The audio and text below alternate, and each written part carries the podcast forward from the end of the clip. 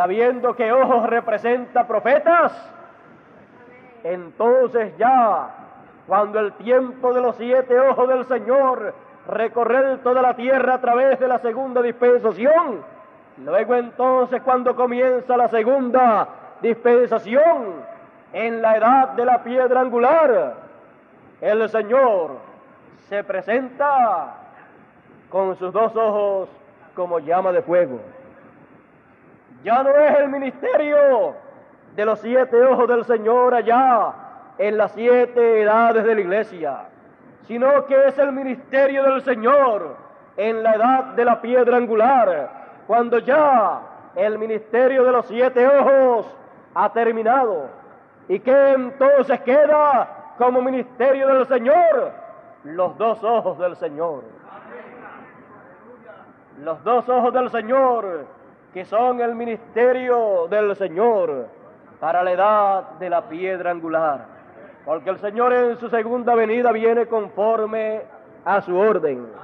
Y cuando viene conforme a su orden, Él viene con Moisés y Elías. Y el ministerio del Señor con Moisés y Elías es el ministerio de los dos ojos como llama de fuego. Ese es el significado de los dos ojos del Señor como llama de fuego. Y eso es el ministerio del Señor en su venida para ministrar en la edad de la piedra angular, para ministrar en la tercera dispensación, porque ya en la segunda dispensación ya Él ministró a través de sus siete ojos. Sus siete ojos, sus siete mensajeros hicieron la labor para aquella segunda dispensación. Pero ellos, al terminar su labor, no pueden pasar para ministrar en la nueva edad, la edad de la piedra angular, porque está fuera de la dispensación gentil. Es una nueva dispensación. Y para esa nueva dispensación, Él no necesita siete ojos, sino que con sus dos ojos, con ese ministerio que Él anunció que traería, con ese ministerio, Él hace la labor para esa edad de la piedra angular, para esa tercera dispensación. Ahora recuerden que ese es un ministerio para bendición para todos los hijos de Dios, pero también ese es un ministerio para juicio para aquellos que rechazaron la bendición que Dios envió a través de sus siete ojos en la dispensación gentil. Ahora encontramos que esos ojos, como llama de fuego, escudriñan toda la tierra y escudriñan hasta lo profundo del corazón de la gente. Con ese ministerio, lo encubierto del corazón de la gente y lo encubierto del corazón de toda organización quedará al descubierto. Con esos ojos como de fuego, él descubrirá todas las cosas. Y todas las cosas serán vistas de la manera en que Dios las ve. Porque de la manera en que Dios las ve, serán manifestadas, serán dadas a conocer. Sus ojos como llama de fuego. Lo que Juan vio en un símbolo, los ojos del Señor como llama de fuego, es entonces la realidad de la venida del Señor con el ministerio de Moisés y Elías, con el ministerio de las dos olivas. Es el ministerio del Señor para Él hacer la labor que Él prometió hacer en este tiempo final. Así como los siete ojos eran los siete ungidos que Dios tuvo para la segunda dispensación, para ministrar la palabra en la dispensación de la gracia, en la dispensación de la iglesia gentil. Estos dos ojos, los dos ojos del Señor, las dos olivas, entonces son, ¿son qué? Y él dijo, estos son los dos ungidos que están delante del Señor de toda la tierra. Estos son los dos ojos ungidos del Señor. Estos son los dos olivos ungidos del Señor. Son el ministerio del Señor prometido para traer la palabra para este tiempo final. En el ministerio del Señor en su segunda venida, esos dos ojos harán la labor de ministrar la palabra de Dios, de ver todo lo que tiene que ser visto para esta tercera dispensación, de ver todo lo que tiene que ser visto para poderse hablar lo que debe ser hablado. Las bendiciones de Dios deben ser habladas para todos los hijos de Dios y los juicios de Dios para el mundo deben ser hablados también. Y estos dos ojos del Señor son los que miran y ven todas estas cosas. Y son estos los ojos que escudriñan todo lo que Dios tiene para este tiempo. Por eso es que todo lo oculto de Dios que estaba reservado para este tiempo final, lo cual Juan no podía escribir, los ojos del Señor lo verán. Y luego entonces todo es hablado. Recuerden que los ojos representan videntes o profetas. Así es que el Señor no viene con un solo ojo, viene con sus dos ojos como llama de fuego. Esto nos habla de la forma, de la manera en que esos ministerios operarán. Operarán como llama de fuego. Y cuando los hijos de Dios vean la segunda venida del Señor con Moisés y Elías, estarán viendo al Señor con sus ojos como llama de fuego, sus ojos como llama de fuego. Cualquier persona que no pueda ver el ministerio de Moisés y Elías en la venida del Señor, no estará viendo los ojos del Señor como llama de fuego. Pero cualquiera que vea el ministerio de Moisés y Elías en la segunda venida del Señor, acompañando la segunda venida del Señor, cualquiera que vea al Señor en su segunda venida con Moisés y Elías, estará viendo al Señor en su segunda venida con sus ojos como llama de fuego. Sabemos que el libro del Apocalipsis es un libro simbólico y sabemos que cada una de estas cosas que Juan vio en el Señor son cosas simbólicas y lo que nos interesa a nosotros no es el símbolo, sino la realidad lo que ese símbolo significa en la venida del Señor. Yo creo que estamos gozándonos en grande manera en estos mensajes yo me estoy gozando en grande manera. Eh, quisiera decirle algunas cositas, pero quizás en el resumen, en el resumen se las diré, y entonces no tendré que decírsela una hoy y otra en el otro culto, sino en un resumen, entonces les hablaré eh, algunas cositas que deben ser habladas.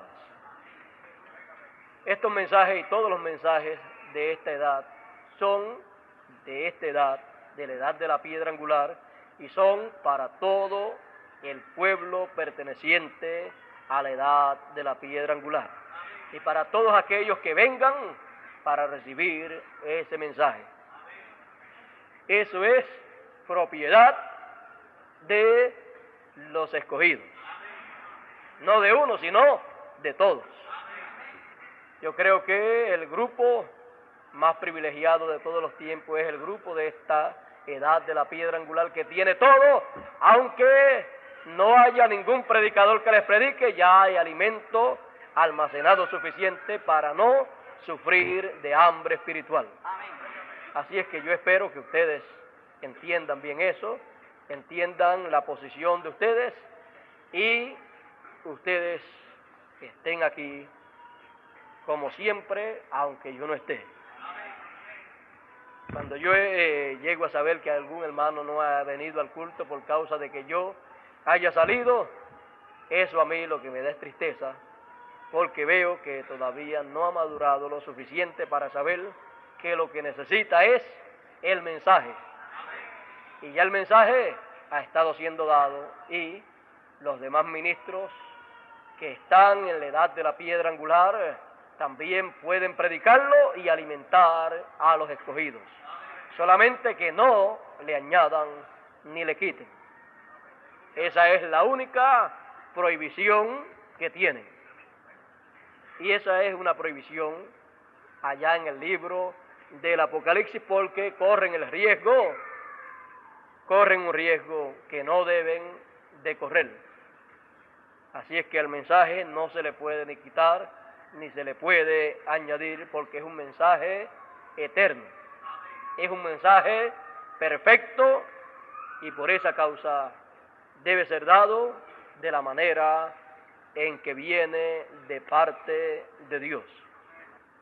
Esperamos también que nuestro hermano Bermúdez pueda seguir adelante en esta nueva etapa que le ha tocado y nosotros brazo a brazo con él yo estaré brazo a brazo con Él y hombro a hombro con Él y también espero que cada uno de ustedes.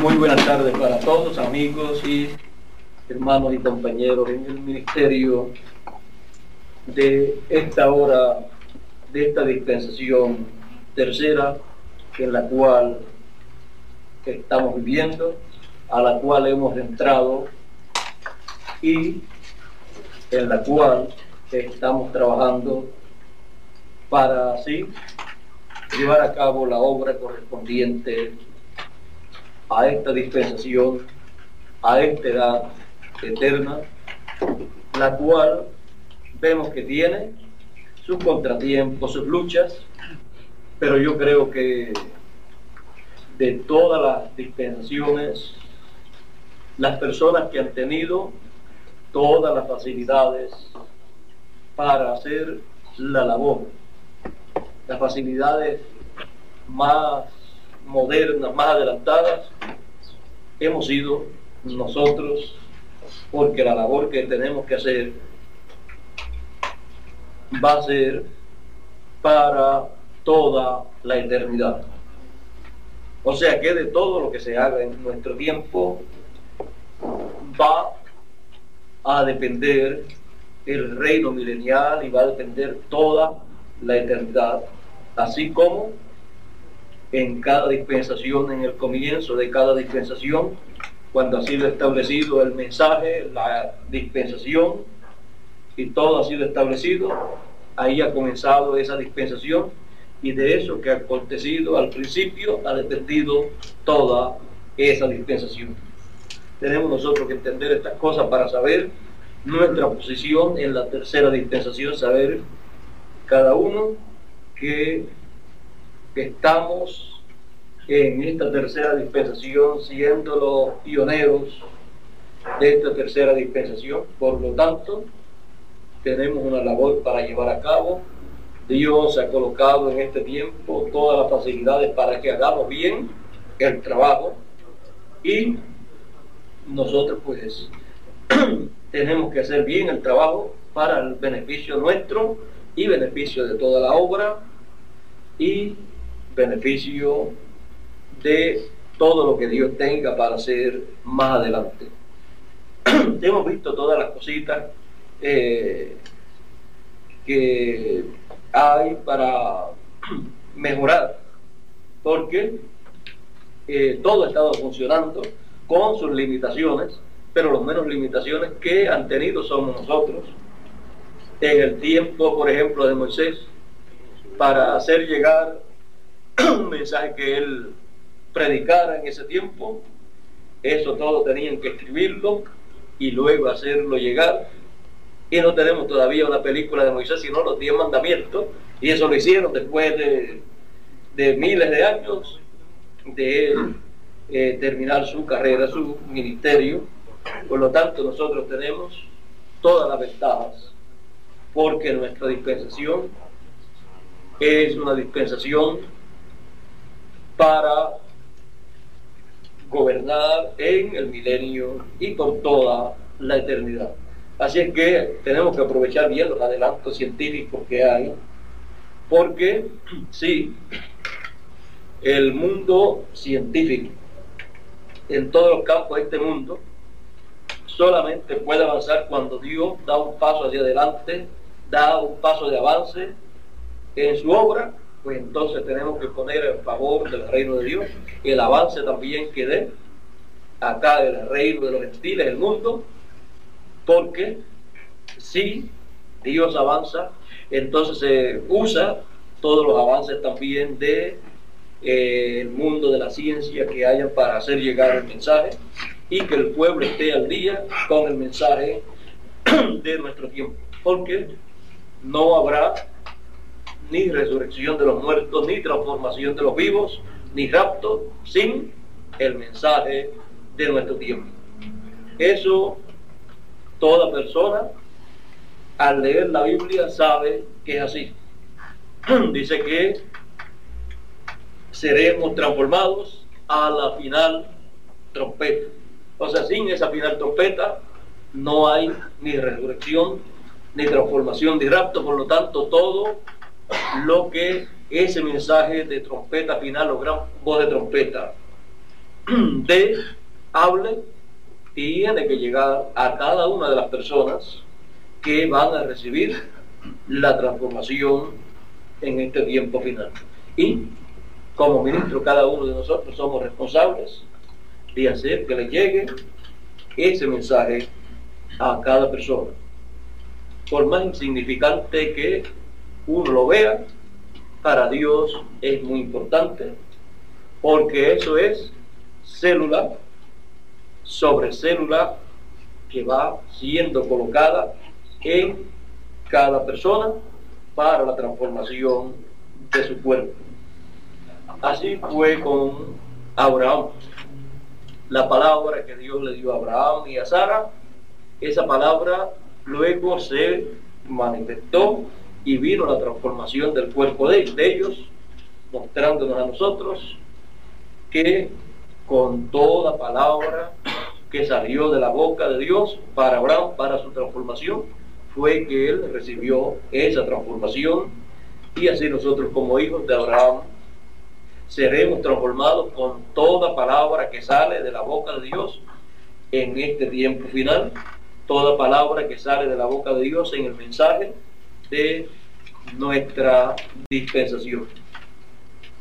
Así que viendo todas estas cosas, viendo eh, todo el trabajo que tenemos por delante, en la obra no puede haber ningún ministro retocado de nadie, sino que cada cual está llamado a asumir su responsabilidad la cual nadie le va a llevar porque ya cada uno tiene su responsabilidad.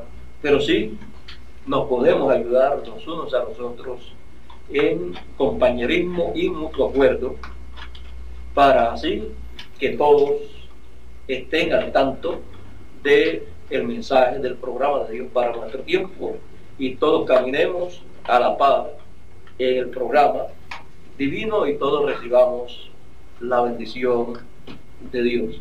Y siempre las reuniones de ministros son muy importantes también porque así pueden hacerle a Bermúdez todas las preguntas que ustedes tengan y ver también qué cosas no entienden para que él también les ayude y sean aclaradas todas las cosas y en cada país se esté enseñando en la misma forma el mensaje, porque de ese mensaje depende la transformación de cada uno de los que están vivos y el mensaje debe estar en la forma correcta en cada país, porque en una forma que no sea correcta no producirá la transformación de los vivos. Así es que estas cositas pues ustedes las platican con Bermúdez, ya yo les he dicho a ustedes que nuestro hermano Bermúdez es la persona que Dios ha colocado en medio de todos los ministros para trabajar con todos los ministros y la obra así, marche hacia adelante la obra misionera y estén todos al mismo nivel de entendimiento, de conocimiento del mensaje. Así que todos pueden eh, de esa forma en las reuniones platicar con Bermúdez cuando él también los visita a ustedes en cada país aprovechar y así eh, estar consciente de que todos lo están haciendo bien para que así todos reciban el beneficio y luego el galardón de cada uno lo reciba sin ningún problema y todos pues estemos listos en el momento determinado por Dios para la transformación de nuestros cuerpos. Bueno, ya ustedes saben quién es nuestro hermano Bermúdez y saben que ha trabajado muy bien en toda la América Latina y continuará trabajando bien en toda la América Latina con ustedes.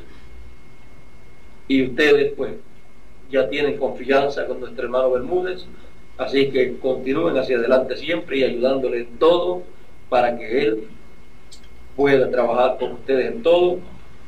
Y así todos estemos listos para lo que todos estamos esperando, lo cual es nuestra meta y la meta de Dios también.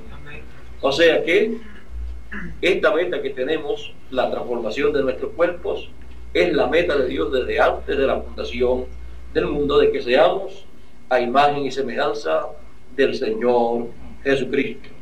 Escuché a nuestro hermano Bermúdez ahí hablando algo de, eh, en alguno de los mensajes que escuchó, algo que cuando el Señor Jesucristo se hizo hombre, entonces fue que murió en la cruz del Calvario. Algunas veces yo hablo del Señor Jesucristo en la segunda, en la primera dispensación. Y hablo de que el Señor Jesucristo pues le dijo a Moisés tal cosa y tal cosa, es el Señor Jesucristo, pero ya estaba en su cuerpo teofánico, todavía no estaba hecho hombre, se hizo hombre cuando nació allá, cuando se hizo carne. Ahora también he hablado en algunas otras ocasiones cuando el Señor Jesucristo eh, se hizo eh, se hizo pecado por nosotros, se hizo mortal, que también ya esa es otra cosa. O sea, cualquier cosita de eso, ustedes le preguntan a nuestro hermano Bermúdez antes de dar alguna opinión sobre un punto de eso, no vaya a ser que después pues, tengan que estar corrigiendo, lo dejan así como está en la, en la cinta, ya ustedes saben que si hablo alguna cosa, tienen ustedes que localizarse en la dispensación en la cual y desde la cual yo estoy enfocando pues eso que estoy diciendo, porque desde una dispensación usted lo ve desde de una forma, si se coloca en otra dispensación, lo ve en otra forma, por, por ejemplo, cuando hablo de Cristo en la, en la dispensación de Moisés, la primera dispensación, pues ahí estoy hablando del Señor Jesucristo como Melquisedec. En el tiempo de Abraham también aparecía el Señor Jesucristo y le, le dijo en, en el comienzo de la segunda dispensación, antes que Abraham fuera, yo soy. Y él deseó ver mi día, lo vio. Y se gozó. Estaba viendo al Señor Jesucristo, lo vio en muchas ocasiones, cuando se encontró con Melquisedec, con quien se encontró fue con el Señor Jesucristo, pero todavía no estaba hecho hombre, así como nosotros, en carne humana, sino en su cuerpo biopánico. Y eh, siempre hay que colocarse en la edad o dispensación desde la cual uno está enfocando el, lo que uno está hablando para uno no malentender lo que se está diciendo. Y eh, toda preguntita que ustedes tengan eh, sobre algunas cositas, pues le pregunta a Bermúdez. Y si yo estoy por ahí, pues Bermúdez y yo platicamos y platicamos así con todos ustedes para eh, que tengan claro el mensaje de la hora y tengan claro esas cosas también de las manifestaciones de Dios en cada tiempo, ya que esas manifestaciones de Dios se han llevado a cabo para Dios llevar a cabo un programa que Él tiene, el cual Él lo está llevando a cabo de edad en edad, de etapa en etapa, de dispensación en dispensación, hasta que todo llega a la perfección y entramos ya a eternidad de donde nosotros habíamos venido. Así que tenemos que aprovechar cuando nuestro hermano Bermúdez está así con nosotros y aún antes de estar en la reunión le pueden hasta pasar una, una lista con preguntas y eso para que cuando él la hable ya pues teniendo en cuenta esas preguntas pues pueda tocar de aquí y de allá. Y así pues que salgan eh, todos ustedes con eh, su mente clara en cuanto a las cosas que tenían dudas. Y así pues regresen ya en una forma eh, mucho mejor para trabajar en la obra y trabajen pues eh, a paso firme sin temores de ninguna clase ya hemos visto a través de la escritura a través del mensaje que fuera de nuestra dispensación, no hay otra cosa para el pueblo. Toda bendición que vaya a venir en este tiempo tiene que venir a través de nuestra dispensación.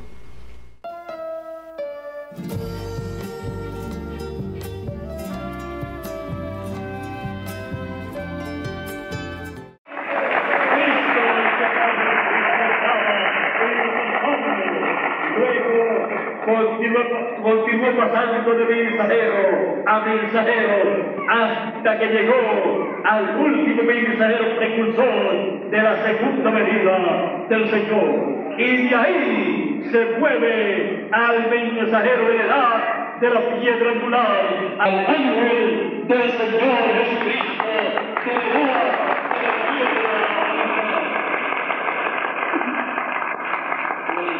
de la piedra de la carpa vio que el pilar de fuego se movió de él, del séptimo mensajero. Dice que voló de él a otro lugar y estaba hablándole a otra persona. Voló del séptimo mensajero al mensajero de la, de la piedra angular, al mensajero de Apocalipsis capítulo 22 y verso 16. Voló del séptimo ángel mensajero al ángel mensajero del Señor Jesucristo.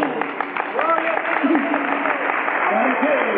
Para llevar a cabo la obra que corresponde a este tiempo final y llamar por medio de su ángel mensajero, el ángel de Jesús, llamar por medio de su ángel a todos los escogidos con gran voz de trompeta, llamar y juntar a todos los escogidos. Por esa causa le entrega ese librito, ese título de propiedad a su ángel mensajero en este tiempo final para usarlo a Él y manifestarse por medio de Él en este tiempo final, en su segunda venida, la cual solamente la podrán ver los escogidos manifestada en su ángel mensajero, cumpliendo la promesa y vendrá a Sion el libertador que quitará de la la impiedad. Así es que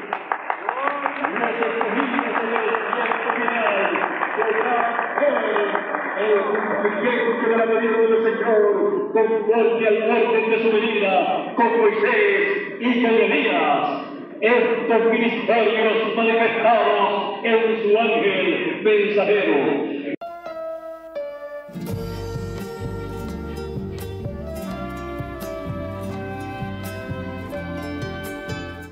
Tengo una buena noticia para los hijos de Dios que viven en este tiempo final el galardón que recibirán los escogidos del fin del tiempo, de la edad de la piedra angular de esta tercera dispensación, será siete veces mayor que el galardón que recibirán los escogidos de las edades pasadas. Así será para el mensajero y para cada escogido la bendición y el galardón del mensajero de la edad de la piedra angular de la tercera dispensación será siete veces mayor que el galardón de cada uno de los mensajeros de las edades pasadas. Porque lo primero es que ellos fueron mensajeros de una edad en una dispensación tuvieron parte del mensaje de esa dispensación y tuvieron parte de la manifestación de Cristo. Pero tuvieron que morir y el pilar de fuego tuvo que pasar de, de cada uno de ellos, de uno tuvo que pasar al otro. No así el ángel del Señor Jesucristo de la edad de la piedra angular. Pues el pilar de fuego pasa del séptimo mensajero al ángel del Señor Jesucristo y ahí permanecerá para todo el tiempo. Y esto significa lo que dice en Apocalipsis capítulo 3, verso 21.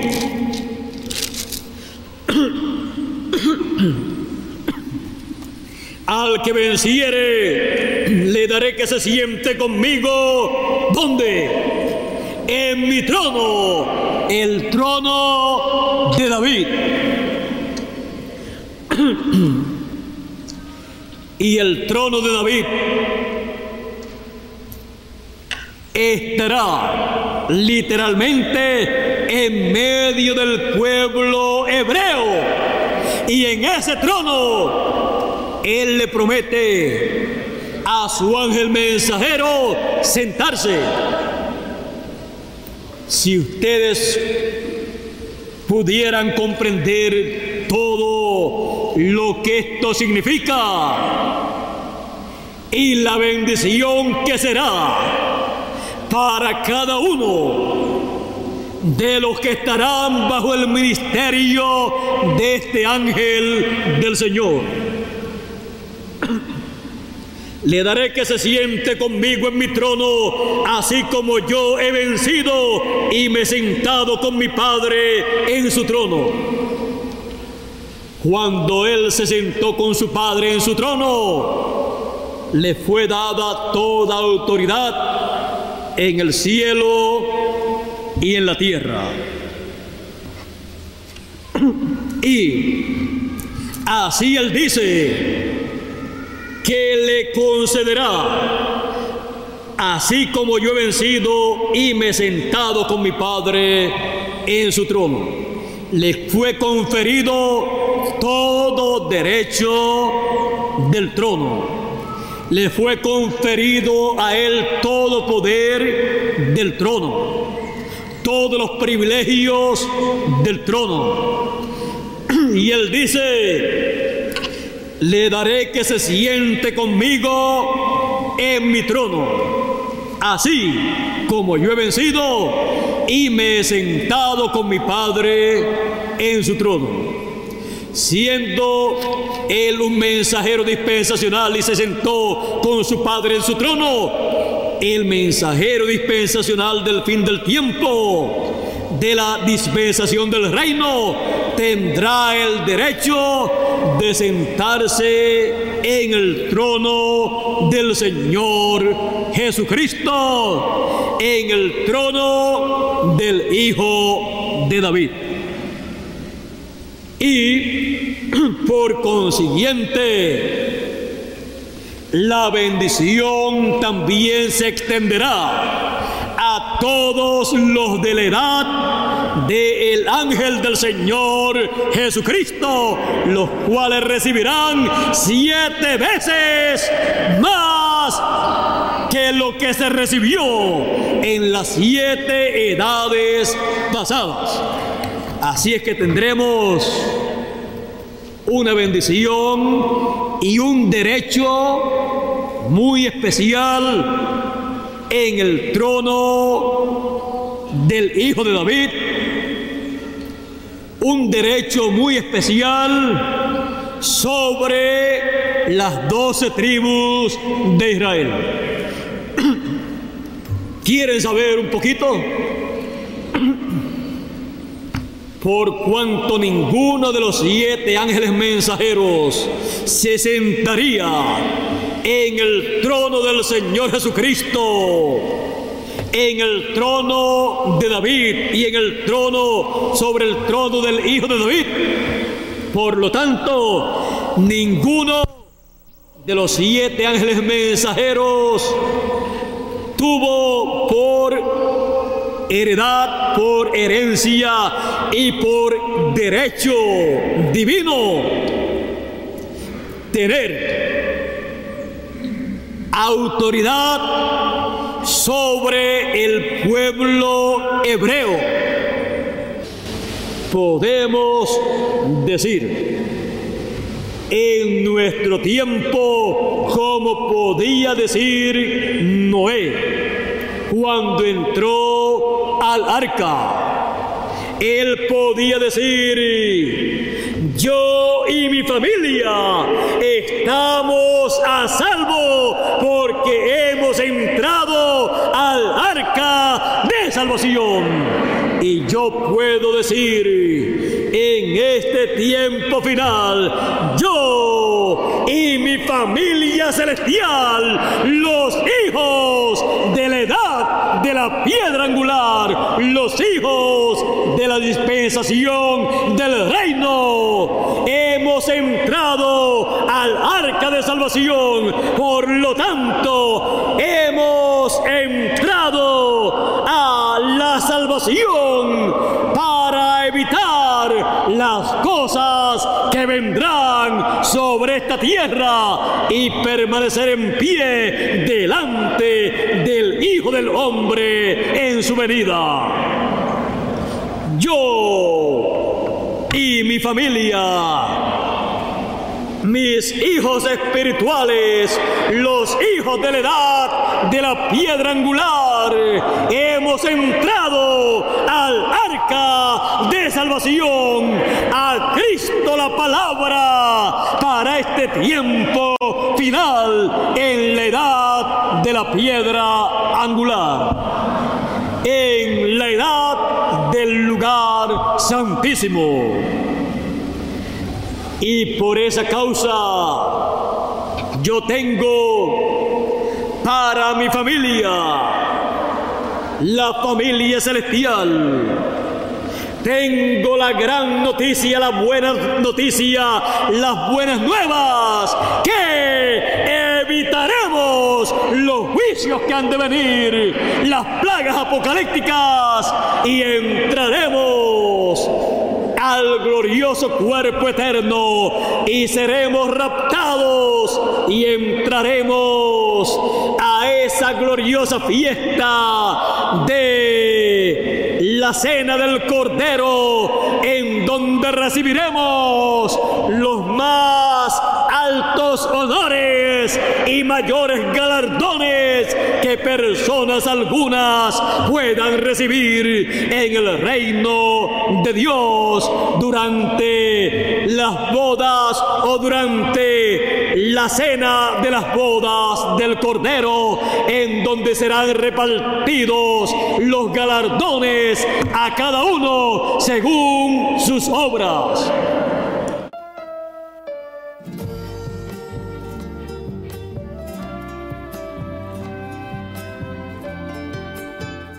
Ahora, vean ustedes, es que ha llegado el día del juicio sobre las naciones. Ha llegado el día de venganza del Dios nuestro, el cual en el fin del tiempo se derrama esa venganza del Dios nuestro sobre el reino de los gentiles en la etapa de hierro y de barro cocido, la etapa de los pies de hierro y de barro cocido, y demanda de el reino de los gentiles, demanda la sangre de todos los santos y mártires que han muerto, porque han muerto bajo el reino de los gentiles. Así es que los reinos gentiles tienen delante de Dios un momento muy difícil por el cual ellos tienen que pasar y recibir esos juicios divinos. Encontramos que bajo estos juicios divinos que han de caer, Inglaterra desaparecerá. Inglaterra fue una de las naciones europeas que tuvo una de las edades de la iglesia gentil y tuvo un mensajero también. Esa es una de las naciones que recibirá un juicio en el cual ha de desaparecer la nación inglesa. Y sobre todas las naciones en donde se llevó a cabo una etapa, una edad de la iglesia gentil. En el fin del tiempo se derramará el día de venganza del Dios nuestro sobre esas naciones, sobre esos continentes, y Dios demandará también la sangre de sus santos de la mano de esas naciones. Por ejemplo, tenemos también a Alemania. Alemania persiguió y dio muerte a unos cuantos millones de hebreos, diciendo que la promesa para el pueblo hebreo es, los que te maldigan serán malditos, por cuanto echaron maldición sobre el pueblo hebreo, los persiguieron y los mataron. La maldición caerá sobre Alemania y las plagas apocalípticas caerán también sobre Alemania. También encontramos que al pueblo hebreo le vino ese problema porque ellos allá en el tiempo de Jesús rechazaron a Jesús y pidieron la muerte, la crucifixión del Señor Jesucristo diciendo, crucifícale, crucifícale. y su sangre sea sobre nosotros y sobre nuestros hijos. Ellos pidieron eso y su sangre fue demandada de la mano de ellos y de sus hijos, pero también el reino gentil en la etapa de las piernas de hierro y de barro cocido fue el que le dio muerte a Jesús en la cruz del Calvario. Por lo tanto, la sangre del Señor Jesucristo también en el fin del tiempo es demandada de la mano del reino gentil en la etapa de los pies de hierro y de barro cocido. Por eso, esa piedra que es Cristo en su venida hiere a la imagen en los pies de hierro y de barro cocido, trayéndole el día de venganza del Dios nuestro. Ahora encontramos también que este reino de los gentiles en la etapa de hierro y de barro cocido, como le interpretó Daniel por revelación divina, va a ser destruido. Va a ser destruido. Por lo tanto, ese reino gentil caerá para dar paso al reino de Dios, para, dar paso a ese glorioso reino milenial que pronto comenzará en la tierra. Y al decir pronto, no quiere decir que será dentro de una semana literal o un mes, pero será pronto delante de Dios. No pasará la dispensación que ha comenzado, la dispensación del reino, y no pasará la edad de la piedra angular, sin que comience el glorioso reino milenial. Y será la edad de la piedra angular la que estará viviéndose también en el glorioso reino milenial. Y será esa dispensación del reino la que le traerá las bendiciones del glorioso reino milenial del Señor Jesucristo a la raza humana. Ahora hemos visto que el día de venganza del Dios nuestro viene sobre el reino de los gentiles representado en los pies de hierro y de barro cocido. Todo se está acoplando para que quede completamente bien formado ese reino de los, gentiles, esos pies de hierro y de barro cocido. Pero por otro lado, en el reino de Dios, en el programa divino para con los escogidos, también todo se está acoplando para que así haya un cambio para todos los hijos de Dios, un cambio de cuerpo.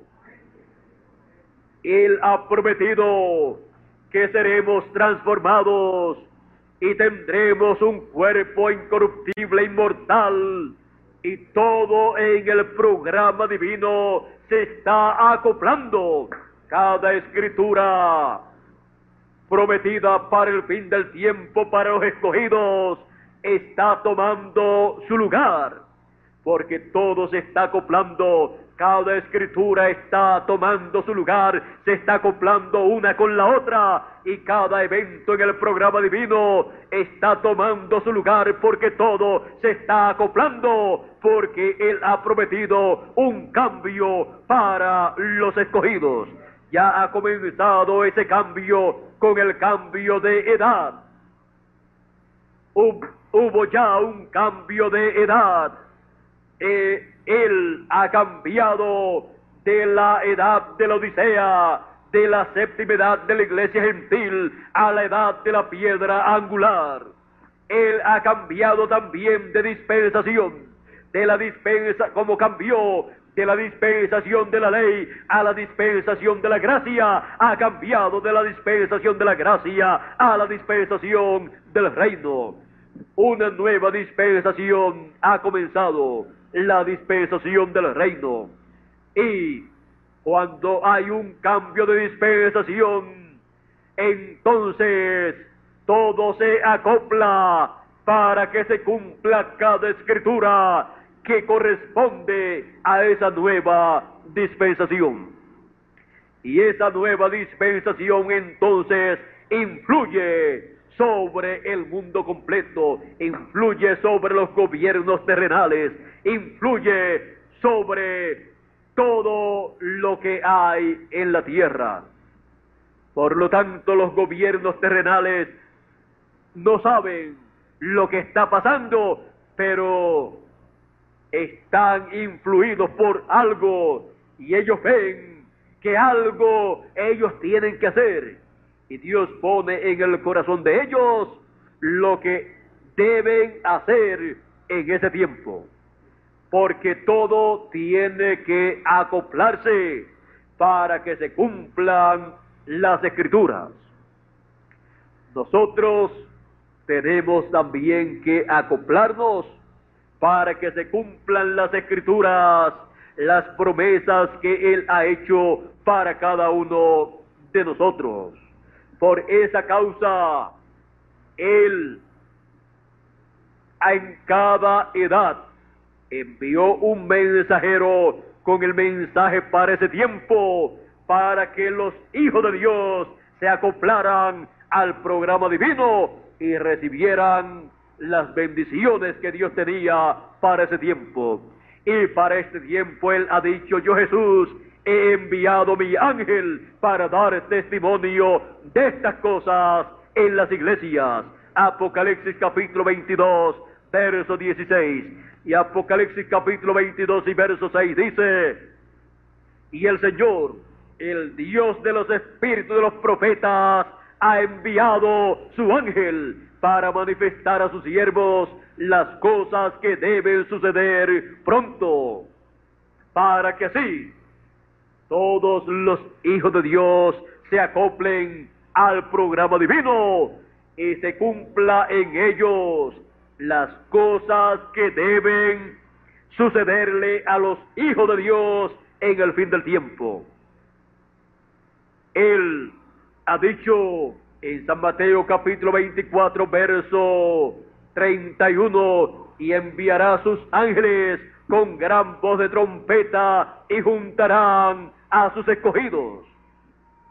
¿Para qué? Para que se acoplen al programa divino correspondiente para ese tiempo, se acoplen a la dispensación correspondiente que ha comenzado, se acoplen a la edad que ha comenzado, se acoplen al mensaje del Evangelio del Reino, que es la trompeta final o gran voz de trompeta, y así puedan recibir lo que Dios le ha prometido a sus hijos para el fin del tiempo. Así es que todo tiene que acoplarse para que se cumplan las palabras proféticas que corresponden al fin del tiempo. Por esa causa estamos viendo todos estos eventos mundiales que a las personas les llena de maravilla, es una maravilla para ellos lo que está aconteciendo, pero no es otra cosa sino lo que está en la palabra profética. Y por esa causa ocurren estos eventos mundiales para todo acoplarse a lo que está escrito para el fin del tiempo.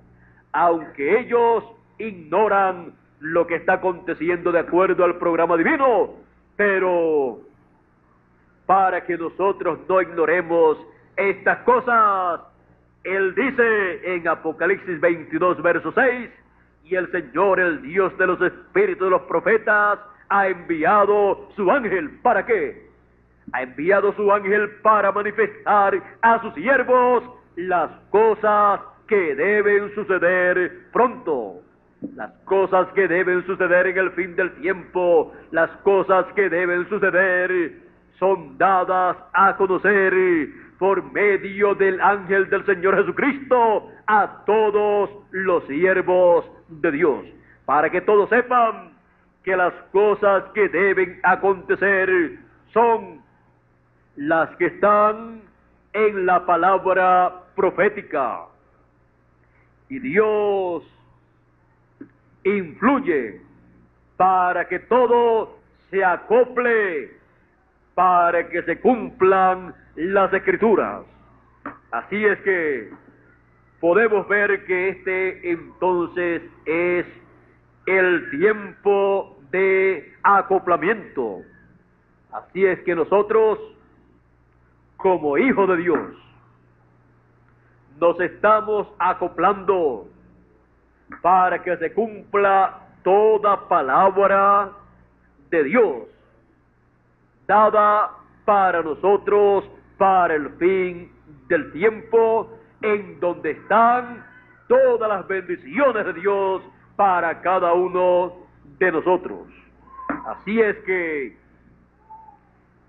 estemos bien acoplados en el programa divino para este tiempo final, para que sí podamos recibir todas las bendiciones que Él tiene para nosotros y pronto seamos transformados y pronto los muertos en Cristo que están en la sexta dimensión, el paraíso, regresen en cuerpos incorruptibles en la resurrección de los santos de Cristo. Recuerden, hay una intervención celestial. Dios y sus arcángeles con sus ejércitos celestiales están interviniendo en todos los eventos mundiales, incluyendo los eventos del reino de los gentiles, en todos los campos, como también los eventos del reino de Dios, los eventos de los escogidos, los eventos de todos los hijos de Dios. Así es que no acontecerá en medio de los escogidos otra cosa, sino lo que está prometido en la palabra profética para todos los escogidos. De todos los eventos que estarán cumpliéndose en este tiempo final, los más importantes para nosotros son los que hablan acerca de nosotros. Los que se cumplirán para el reino de los gentiles, se cumplirán para que luego el reino de los gentiles desaparezca y comience el glorioso reino milenial. A unos le toca una parte y a otros le toca otra parte.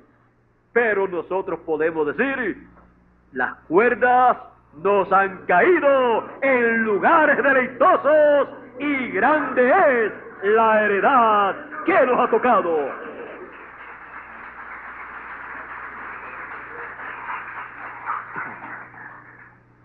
Por esa causa estamos acoplados en este tiempo final, acoplados con y en el programa divino, que es el que tiene la bendición para cada uno de nosotros. Nos hemos acoplado en la edad de la piedra angular. Estamos bien acopladitos en esa edad. Estamos acoplados en el mensaje de la edad de la piedra angular, que es el Evangelio del Reino, la trompeta final, esa gran voz de trompeta. Estamos bien acoplados en el ministerio de la edad de la piedra angular, que es el ministerio del Señor Jesucristo por medio de su ángel mensajero, manifestando el espíritu y virtud de Moisés y el espíritu y virtud de Elías, dándonos el mensaje final.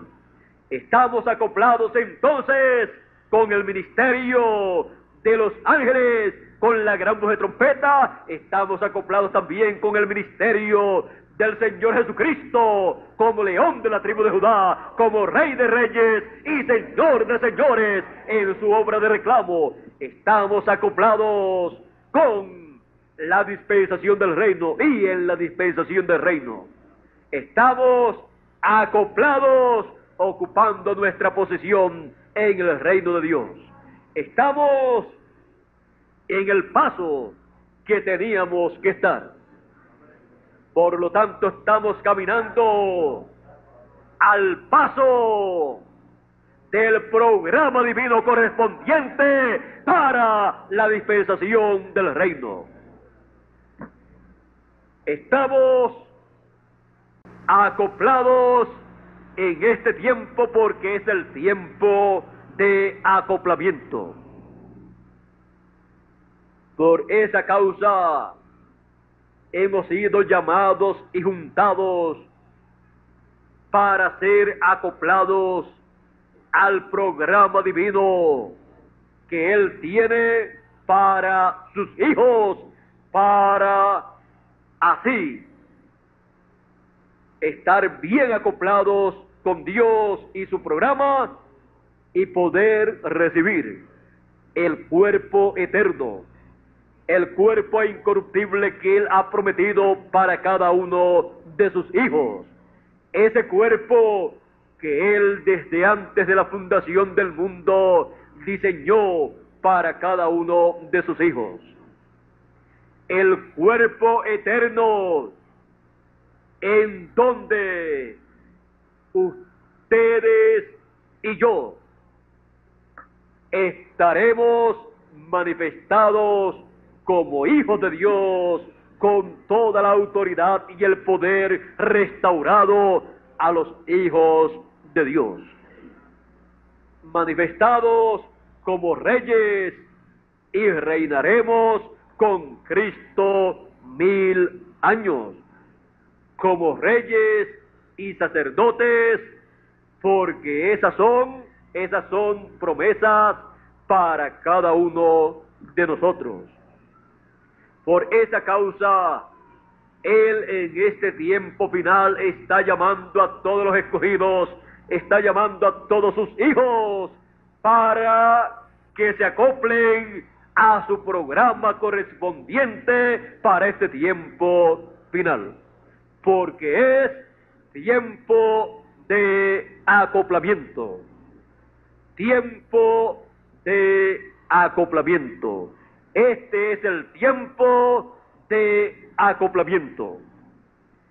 Que Dios nos continúe bendiciendo a todos y cada día estemos más acoplados con Dios y su programa y los unos con los otros trabajando en la obra de Dios, bien acopladitos, porque cuando estamos bien acoplados trabajando en la obra, todo entonces será para bendición de todos los que trabajan y de los que reciben el beneficio de ese trabajo.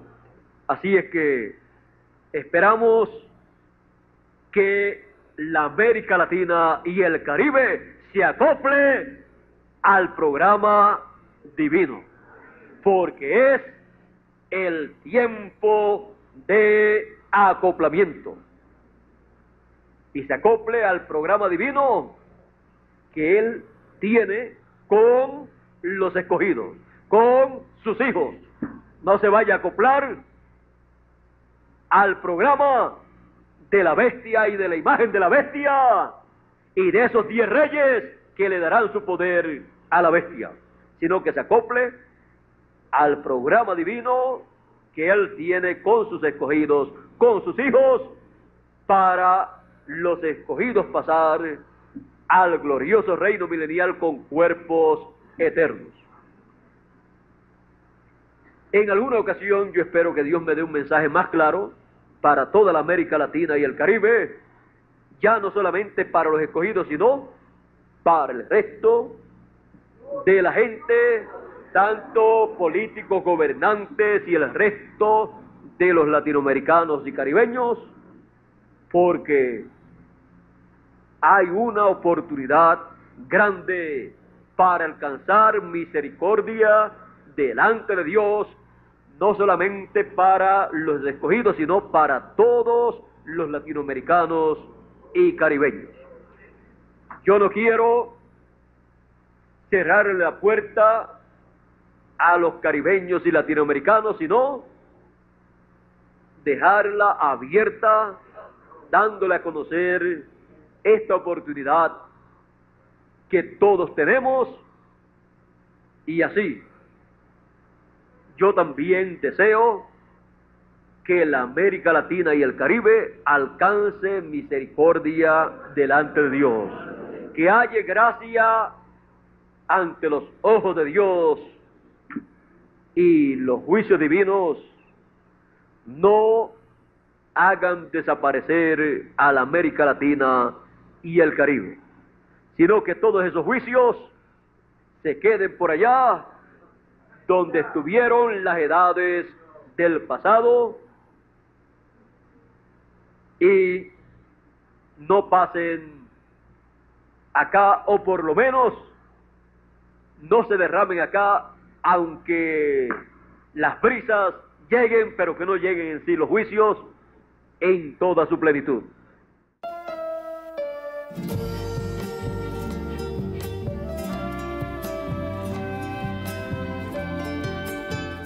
Ahora los mensajeros de cada edad están limitados a la edad a la cual son enviados y cuando ellos ven un poquito más, que ven hacia otra edad, ellos solamente pueden hablar de esa otra edad que ha de venir. Y cuando hablan, están profetizando por la palabra de Dios que le ha sido dada.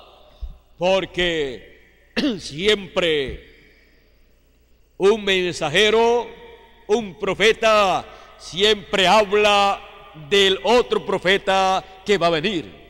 Siempre cuando él mira hacia adelante y ve que viene otra edad, entonces habla que ha de venir otro mensajero o otros mensajeros para otras edades. Y cuando mira y ve algo mayor, una luz mayor que va a venir, eso es una dispensación nueva que va a comenzar con un mensajero dispensacional que viene con una luz mayor por eso cuando apareció Juan el Bautista, Jesús dijo, Él era una antorcha que ardía y ustedes quisieron caminar a su luz. Mas yo tengo mayor testimonio que Él.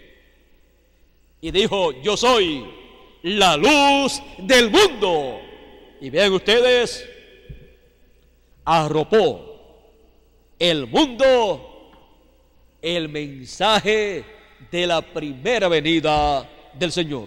Pero el mensaje de Juan el Bautista solamente estuvo limitado a aquella edad.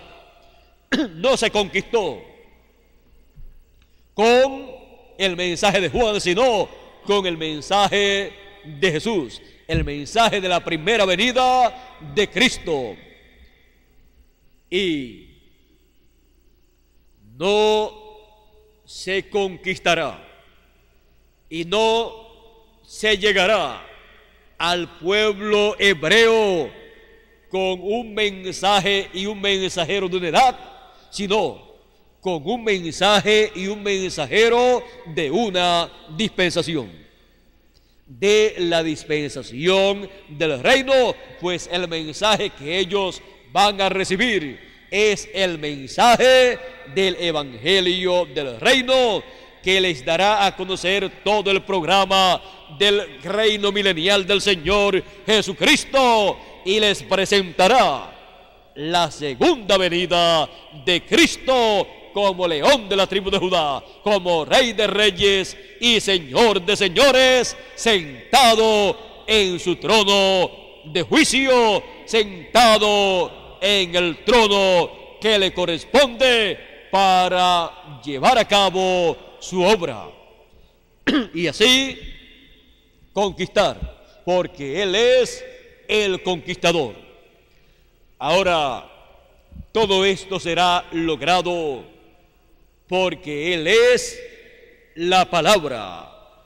Él es la palabra en toda su plenitud y su manifestación para el fin del tiempo es una manifestación en toda su plenitud prometida para la dispensación del reino una manifestación en toda su plenitud en el cumplimiento del séptimo sello, que es la venida de Cristo con sus ángeles.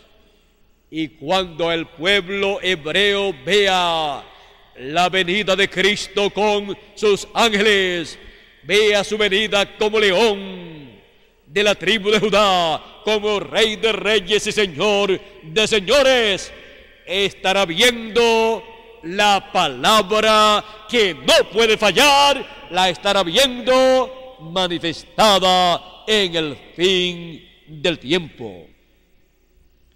Esa es la misma palabra que nosotros en el fin del tiempo estaríamos viendo. Y esa palabra es la palabra que no puede fallar. Es la palabra prometida para el fin del tiempo.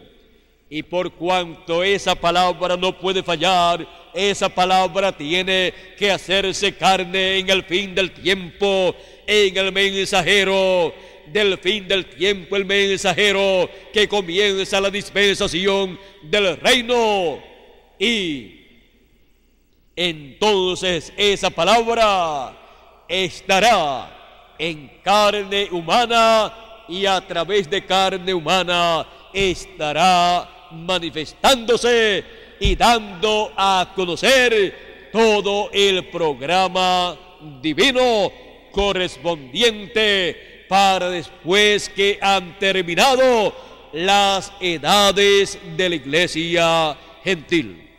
Por esa causa, el séptimo sello se abriría después de las edades de la iglesia gentil. Después que terminaran las edades de la iglesia gentil, se abriría el séptimo sello. Se abriría la palabra para todo el pueblo porque el séptimo sello es la venida de Cristo y Cristo es la palabra. Así es que podemos entonces ver la importancia de la palabra. Es la palabra que no puede fallar.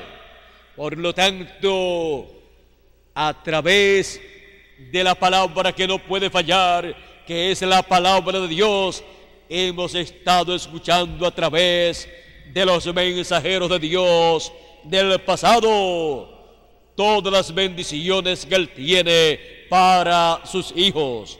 Hemos leído las cosas que Dios llevaría a cabo en el fin del tiempo. Y Hemos visto todas esas promesas en la escritura, pero esas promesas se materializan en el fin del tiempo las que corresponden para el fin del tiempo. Y entonces cada uno de nosotros podremos decir, nosotros tenemos o yo tengo la palabra que no puede fallar. ¿Y cómo la tiene? La tiene bien unida. La palabra que no puede fallar la tiene en letra y la tiene también en el cumplimiento de esa letra.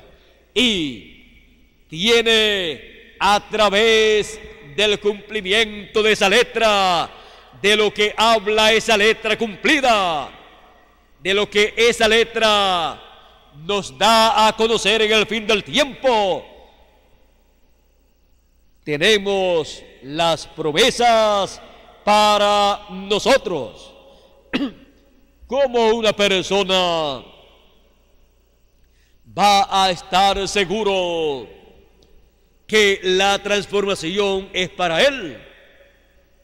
¿Cómo una persona va a estar segura que la traslación es para él y puede tener esa persona la fe para ser transformado y ser raptado?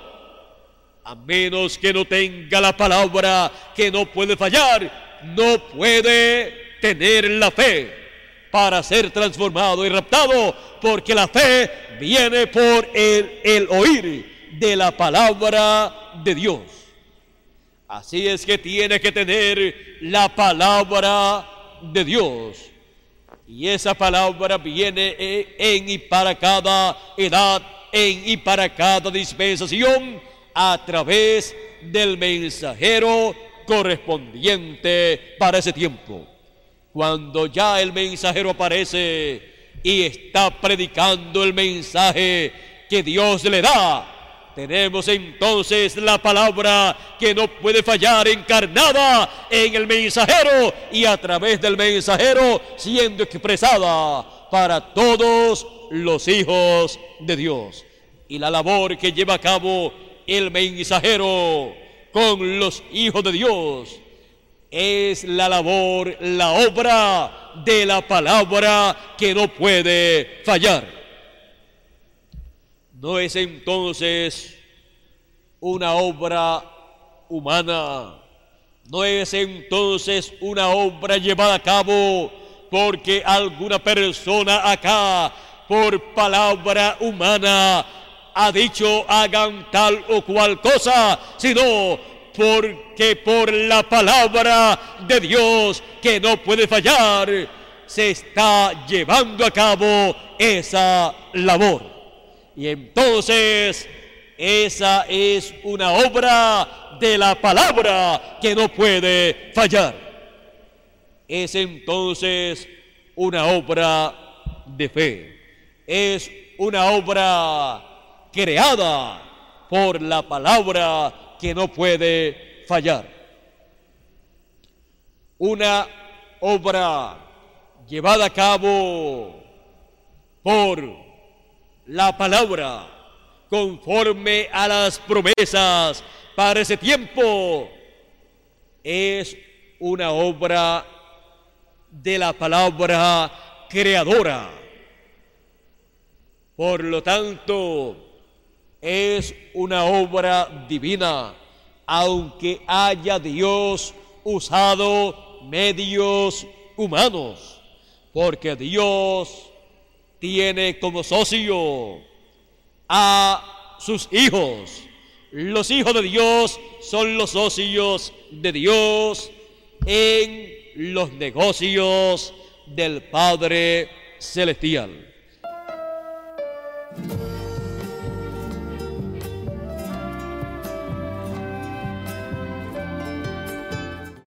Y es en la dispensación del reino donde las grandes maravillas y milagros tendrán lugar bajo el ministerio de los dos olivos, bajo el ministerio de Moisés por segunda vez y de Elías por quinta vez.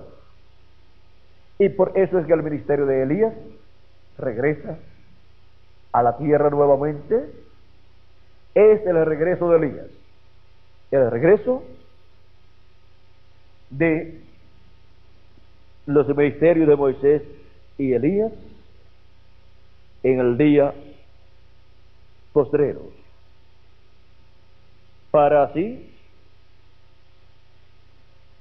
llevarse a cabo la obra prometida para el día postrero.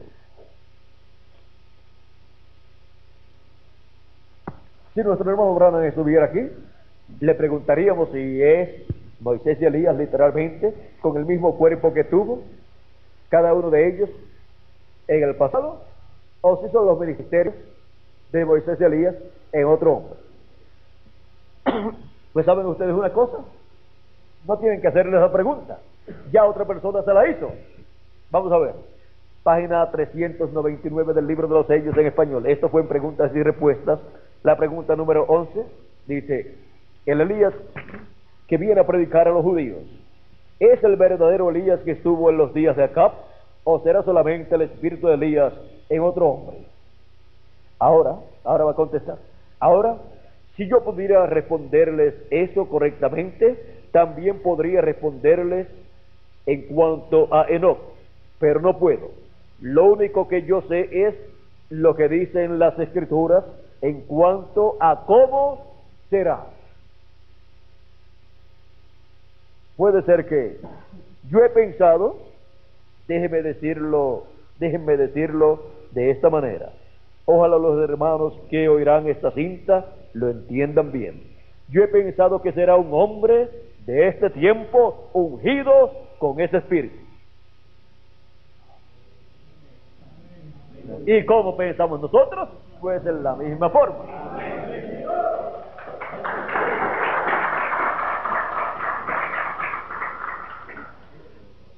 Porque allá, cuando Elías ya había subido y Eliseo se encontró con los hijos de los profetas, ellos dijeron, el espíritu de Elías reposó sobre Eliseo.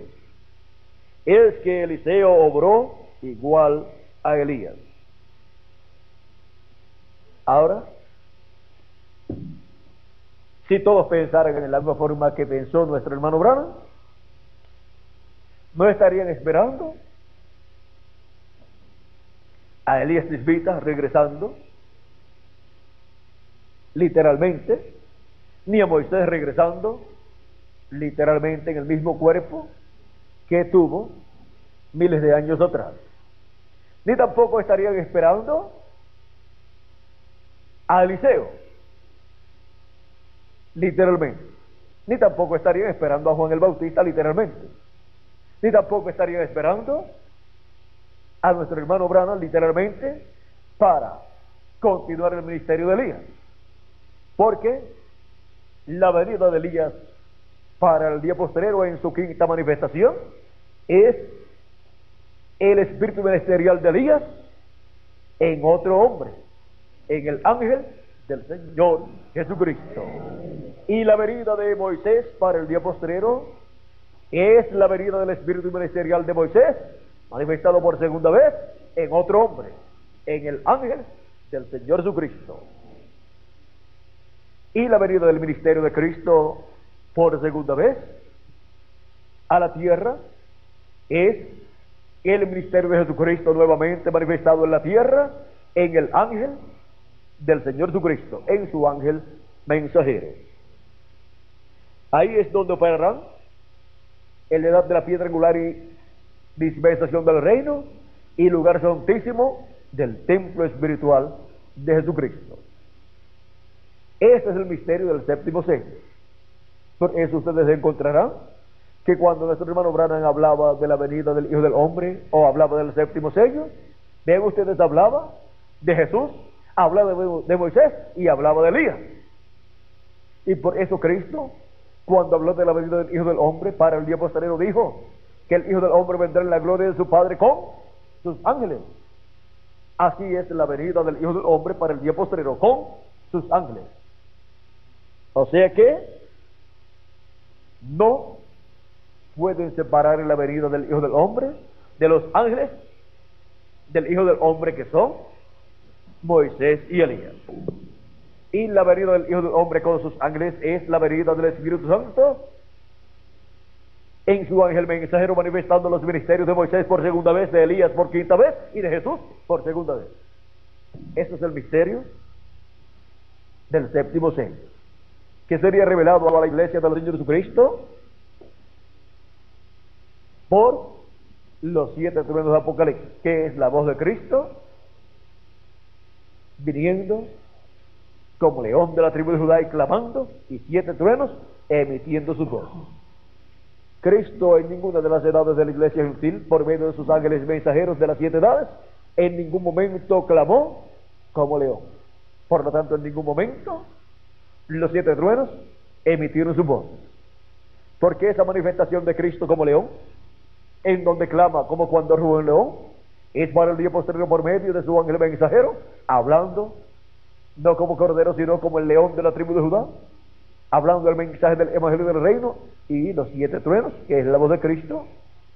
Cuando nos habla de el siete es algo completo, un mensaje completo, un mensaje dispensacional que da a conocer el misterio del séptimo sello, o sea, el misterio de la venida del Hijo del Hombre con sus ángeles, el misterio de la segunda venida de Cristo con sus ángeles en el día postrero. Y eso es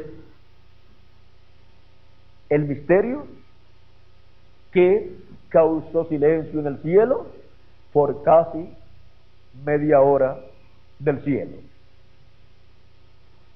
Lo cual en el día postrero estaría cumpliéndose por un lapso de tiempo como fue en el tiempo de la primera venida de Cristo. ¿Qué estuvo la primera venida de Cristo cumplida aquí en la tierra? ¿Cuánto tiempo? 33 años. Y al final de esos 33 años, realizó Cristo, ven ustedes, en los últimos tres años y medio, tuvo su ministerio. Y al final de esos tres años y medio, llevó a cabo la obra de redención en la cruz del Calvario como Cordero de Dios, muriendo, derramando su sangre y así limpiándonos de todo pecado. Recuerden que cuando se llega al final de la venida del Señor, es que la obra correspondiente a la venida del Señor llega a lo máximo, a la cumbre, o sea, al tope, en donde, vean ustedes en la primera venida de Cristo, en su último año, encontramos que realizó la obra de redención en la cruz del Calvario.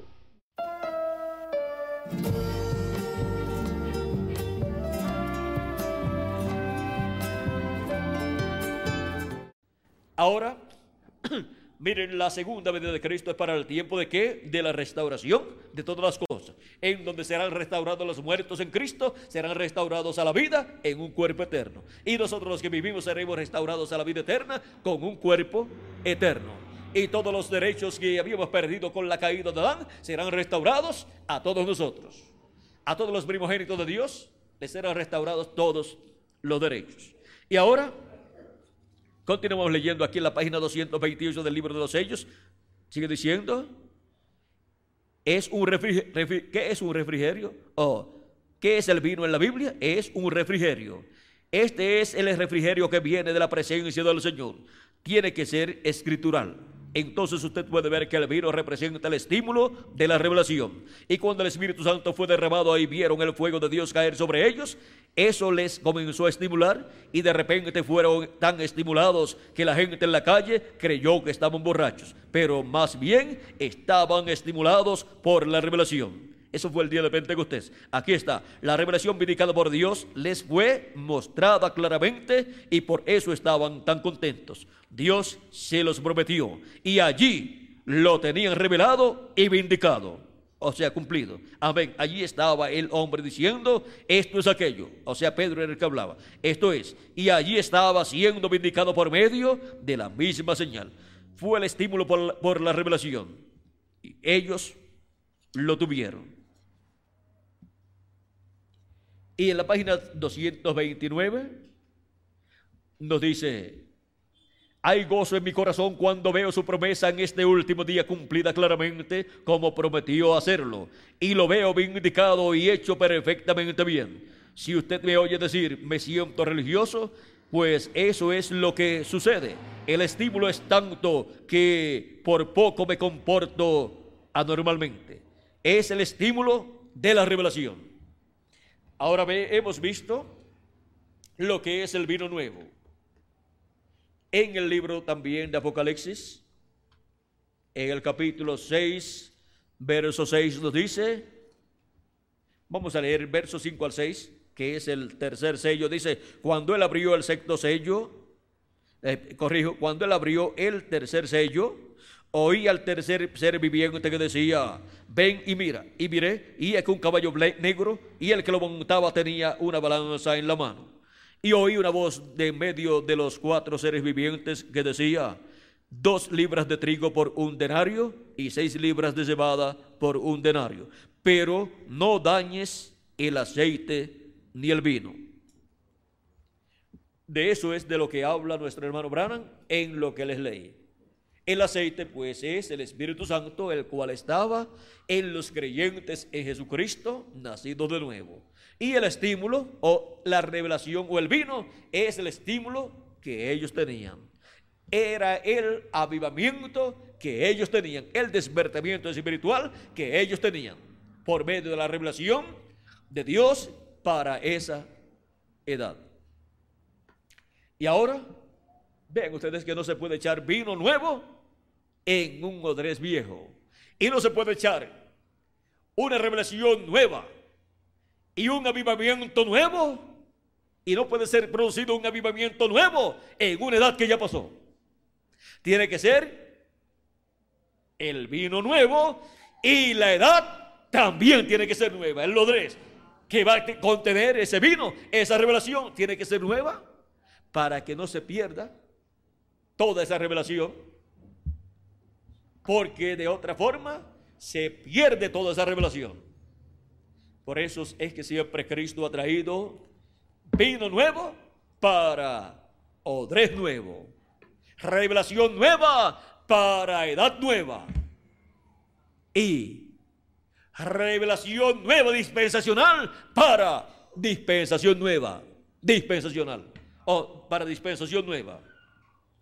Y siempre ha traído revelación nueva por medio de un nuevo mensajero también. Y para un pueblo que nuevo también. Y para un territorio nuevo también. Bueno, ya hemos visto que también nos dice, he aquí yo hago qué? Nuevas todas las cosas. Vino nuevo, odrés nuevo, edad nueva, dispensación nueva, pueblo nuevo, mensajero nuevo, todo es nuevo.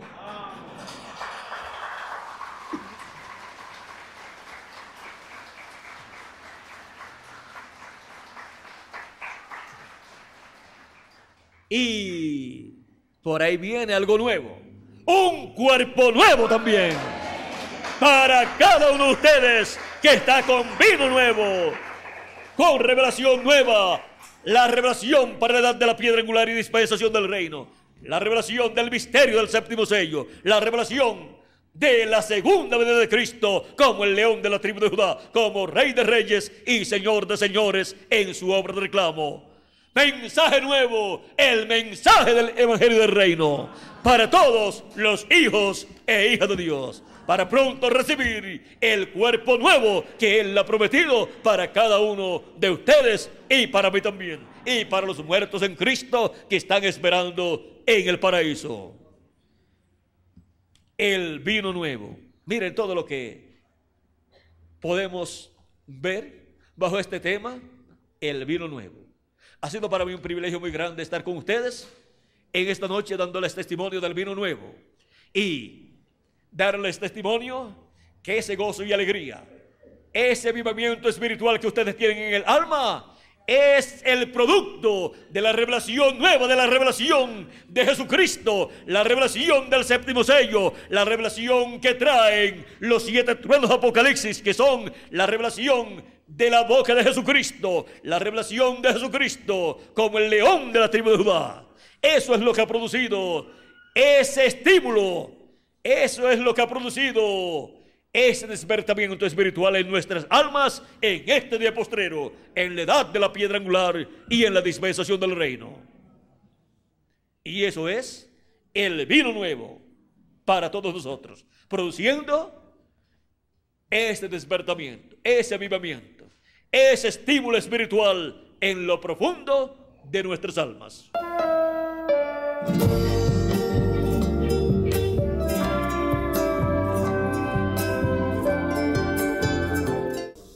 La edad de la piedra angular, Cristo viene manifestado en el ángel mensajero que él envía para dar testimonio de estas cosas en las iglesias. Ese es el ángel de Jesucristo. De Apocalipsis 22, verso 16, del cual Cristo dice, yo Jesús he enviado mi ángel para daros testimonio de estas cosas en las iglesias. Y por medio de la manifestación de Jesucristo en Espíritu Santo, en su ángel mensajero, viene la bendición de Jesucristo para su iglesia y nos da a conocer todas estas cosas que deben suceder pronto para completarse su venida. Y ahora nos dice Jesús no dijo que nadie podía conocer el año, mes o semana en que su venida habría de ser completada. Así que repito, yo sinceramente creo y mantengo como un estudiante particular de la palabra, juntamente con la inspiración divina, que el año 1977 debe poner fin a los sistemas mundiales e introducir el milenio. Cualquier persona que lee esto puede decir, nuestro hermano Branham falló. Pero yo tengo que decirles, nuestro hermano Branham no falló. Si le añadimos al calendario los años de atraso que tiene, desde hace tiempo ya estamos en el séptimo milenio. El séptimo milenio, si le añadimos al calendario todos los años de atraso que tiene, comenzó alrededor del 1966. Nuestro hermano Branham tenía que partir entonces en el 1965 como, como, como tarde, porque él no podía pasar al séptimo milenio. Y ahora, ven ustedes, cuando nos dice que la séptima terminará alrededor del 1977, alrededor significa más o menos. Puede ser exactamente ese año, Puede ser un poquito más adelante o puede ser mucho antes de esa fecha. Ahora, el séptimo milenio, miren ustedes, si comenzó por el año 1966, encontramos que antes del 1966 aparecieron los ángeles en el cielo y el ángel que era diferente a los demás, el ángel que tenía el séptimo sello, apareció allí. Y ese ángel tiene que venir a la tierra, manifestado en carne humana, en el ángel del Señor Jesucristo, para hablar por medio de él, para ungir a su ángel mensajero y hablar por medio de él y dar a conocer todas estas cosas que deben suceder pronto. O sea, hablar por medio de su ángel mensajero con esa gran voz de trompeta del Evangelio del Reino. Por lo tanto, desde el 1963 en adelante, el ministerio de ese ángel, en alguna forma, tenía que comenzar. Pero su comienzo, el comienzo del séptimo sello, dice nuestro hermano Branham, que sería un secreto completamente. Nadie se daría cuenta del comienzo del séptimo sello, del comienzo del ministerio de ese ángel que era diferente a los demás, por medio del ángel del Señor Jesucristo. Por lo tanto, el ministerio del ángel del Señor Jesucristo tenía que comenzar alrededor del 1963.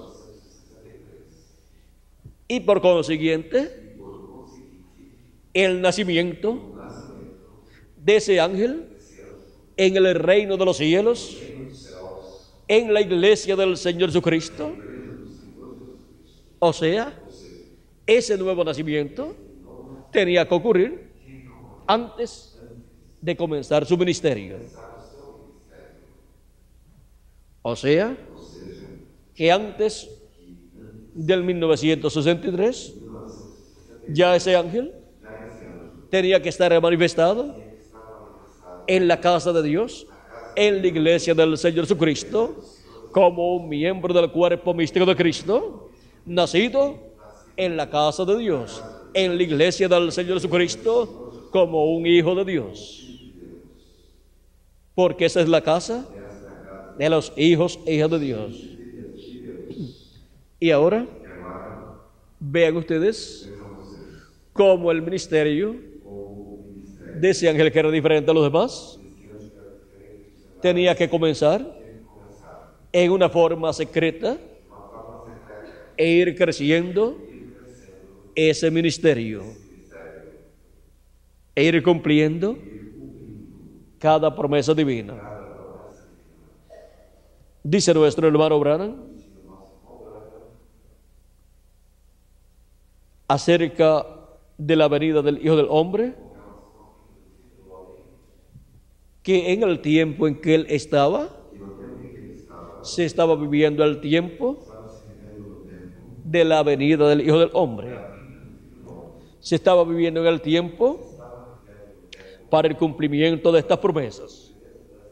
Pero cuando el séptimo sello comience, será un secreto por completo, dijo nuestro hermano Branham en la página 472 del libro de los sellos. Así como la primera venida de Cristo, la venida del ángel del pacto en carne humana, fue un secreto en medio del pueblo hebreo, su nacimiento por medio de la Virgen María, allá en Belén de Judea, fue un secreto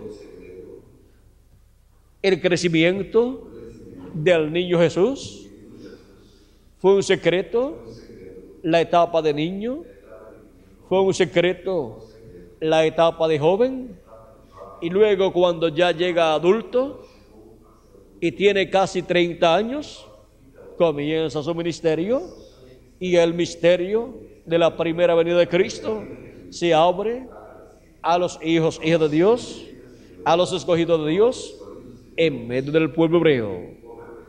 Pero las personas que escuchaban la predicación de Cristo estaban pensando que Jesús estaba haciendo Dios y no comprendían que era la venida del Mesías, la venida del Dios Todopoderoso, del ángel del pacto, del verbo manifestado en carne humana. Estuvo 30 años aproximadamente en medio del pueblo hebreo antes de revelarse, antes de manifestarse y comenzar su ministerio y no se daban cuenta de quién estaba en medio de ellos. Luego, Vean ustedes. Comenzó su ministerio de tres años y medio y al final de su ministerio realizó la redención con su muerte en la cruz del Calvario, derramando su sangre para limpiarnos de todo pecado. Eso fue el final de su ministerio en el cuerpo físico antes de morir, resucitar y ser llevado al cielo.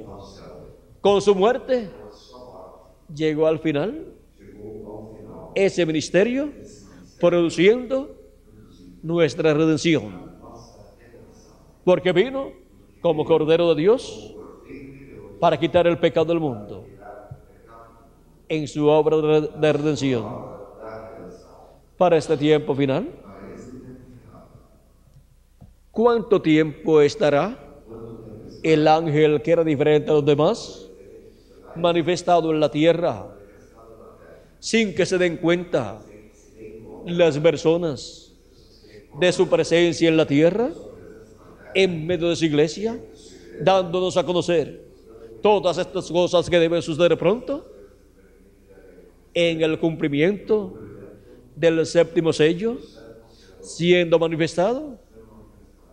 Pero a vosotros es concedido conocer los misterios del reino de Dios, los misterios de la segunda venida de Cristo como león de la tribu de Judá, como rey de reyes y señor de señores en su obra de reclamo. A vosotros es concedido conocer el misterio de la venida del ángel que era diferente a los demás, velándose en carne humana, en su ángel mensajero y revelándose a través de su ángel mensajero y dándonos a conocer todas estas cosas que deben suceder pronto y abriéndonos así el misterio del séptimo sello, el misterio del ángel que era diferente a los demás. Ese es el misterio del séptimo sello. Es el misterio del ángel que era diferente a los demás.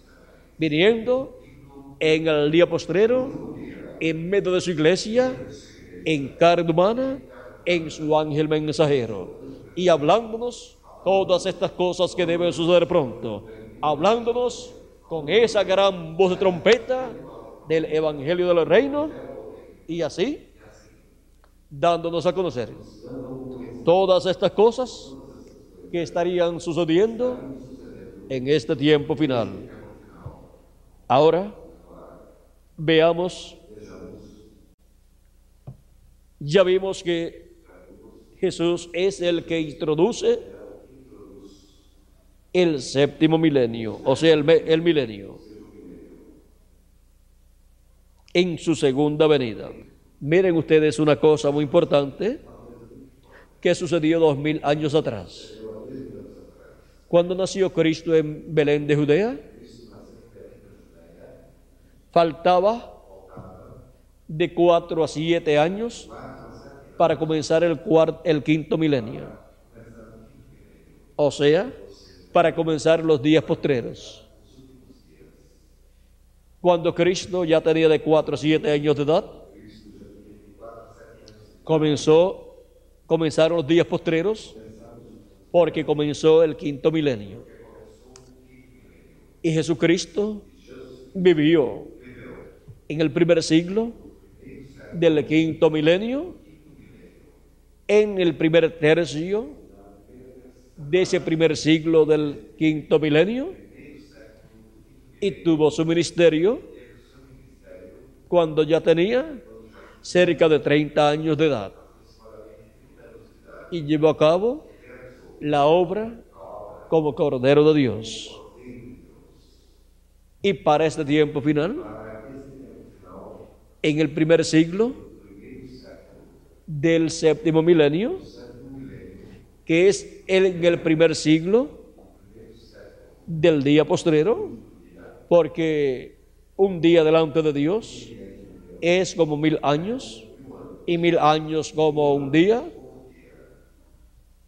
y una hora como 41 años con ocho meses. La hora de su venida. Dos mil años atrás, de la hora de su venida, solamente usó 33 años. Quedaron siete años con ocho meses o ocho años con ocho meses sin ser usados de la obra de su venida.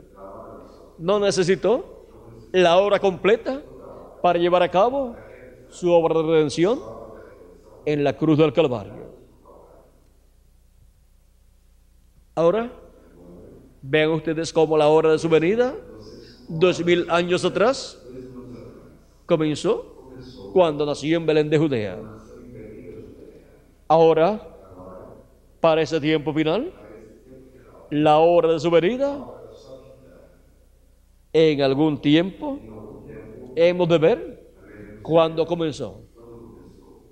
Y veremos cuándo terminará la hora de su venida. Cuando seamos transformados y los muertos en Cristo resucitados, ya estaremos viviendo en los últimos minutos de la hora de su venida. Ahora no sabemos cuándo terminará la hora de su venida. Pero estamos en la hora de su venida. En la hora de la venida del ángel que era diferente a los demás. La hora de la venida del ángel que tiene el séptimo sello. Y él es el que hace la introducción al milenio para todos los seres humanos que viven en esta tierra. Él es el que introduce a la raza humana al séptimo milenio. Porque bajo su ministerio estará sujeto todo ser humano. Cuando Dios envía un mensajero, bajo ese ministerio está sujeto todo ser humano. Y para ese tiempo final, bajo el ministerio del ángel que era diferente a los demás, está sujeto el pueblo hebreo, la iglesia del Señor Jesucristo y el mundo entero. Y los reinos de este mundo vendrán a ser de nuestro Señor, conforme a la promesa divina. Hemos llegado al tiempo del séptimo sello y la introducción al milenio. Si le añadimos al calendario los años de atraso que tiene, ya estábamos en los primeros años, en el primer siglo del séptimo milenio, o sea, del día postrero. ¿Cuánto tiempo más estaremos con estos cuerpos mortales? No sabemos, pero ya estamos en la hora de su venida y su promesa es que para la hora de su venida Él resucitará a los muertos en Cristo y transformará a los vivos en Cristo que estarán escuchando la gran voz de trompeta del Evangelio del Reino en la hora de su venida, de la venida del ángel que era diferente a los demás. Escuchando su voz, estamos escuchando la gran voz de trompeta. Es la gran voz de trompeta, la voz del ángel que era diferente a los demás, la voz de Cristo manifestado por medio de su ángel mensajero en el ministerio del día postrero, o sea, del séptimo milenio y del siglo XXI.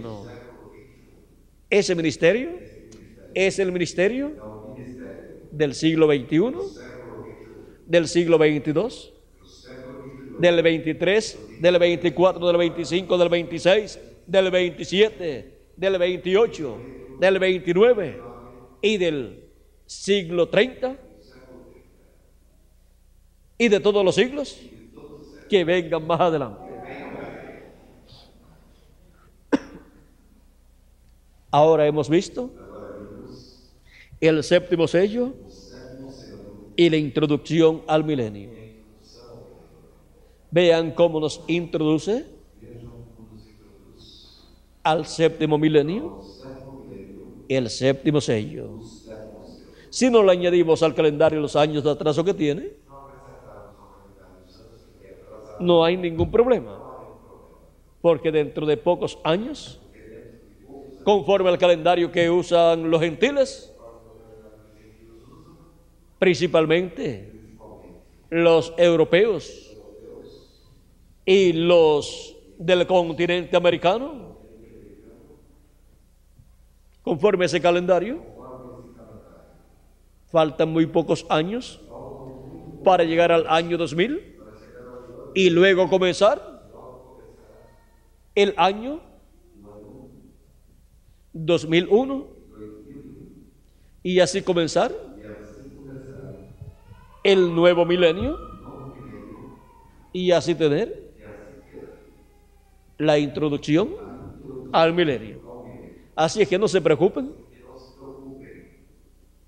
los que puedan ver que el calendario está atrasado y si le añadimos al calendario los años de atraso que tiene, ya estamos en el séptimo milenio, bajo el ministerio del séptimo sello, introduciéndonos al séptimo milenio. Y para los que no puedan comprender que el calendario está atrasado, el ministerio del séptimo sello, del ángel que era diferente a los demás, por medio de su ángel mensajero, es el que los introducirá al séptimo milenio, al día del Señor. Hemos visto el séptimo sello y la introducción al milenio.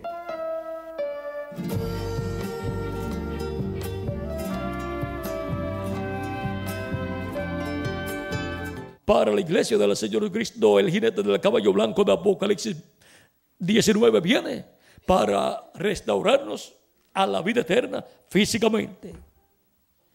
Y viene con los santos de las edades pasadas, cuando Cristo se levanta del trono del Padre y toma el título de propiedad, llevará a cabo la obra de reclamo, reclamará a todos los que le han redimido con su sangre, resucitará a sus muertos en Cristo, pasará por el paraíso, los resucitará y a nosotros nos transformará.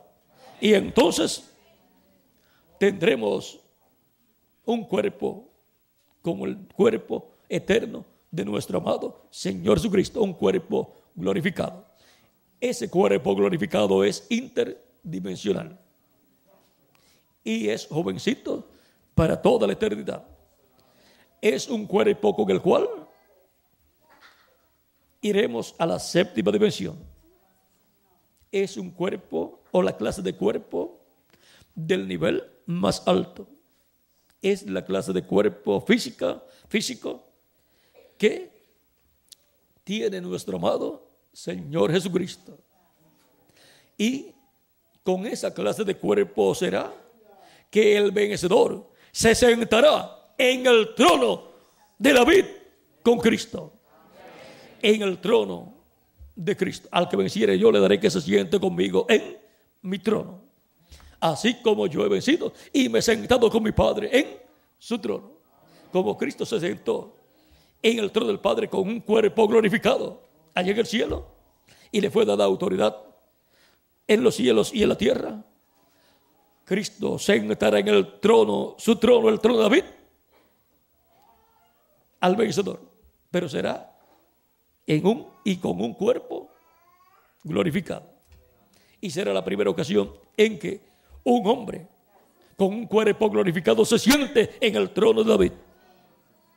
Ese será el vencedor que heredará todas las cosas, porque es el siervo fiel y prudente, es el ángel del Señor Cristo que estará dándole el alimento a tiempo a los escogidos de Dios en este tiempo final. El alimento que necesitamos para tener la fe, la revelación, para ser transformados y raptados y llevados con Cristo a la cena de las bodas del Cordero. Con ese ángel mensajero estará Cristo, el jinete del caballo blanco de Apocalipsis 19. Con él estará Cristo, el Espíritu Santo, el ángel del pacto, para usarlo en beneficio de todos los escogidos de Dios.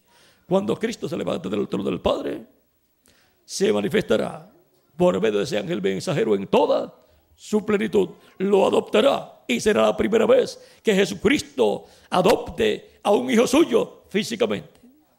¿Ven? Así es que la bendición para nosotros es muy grande.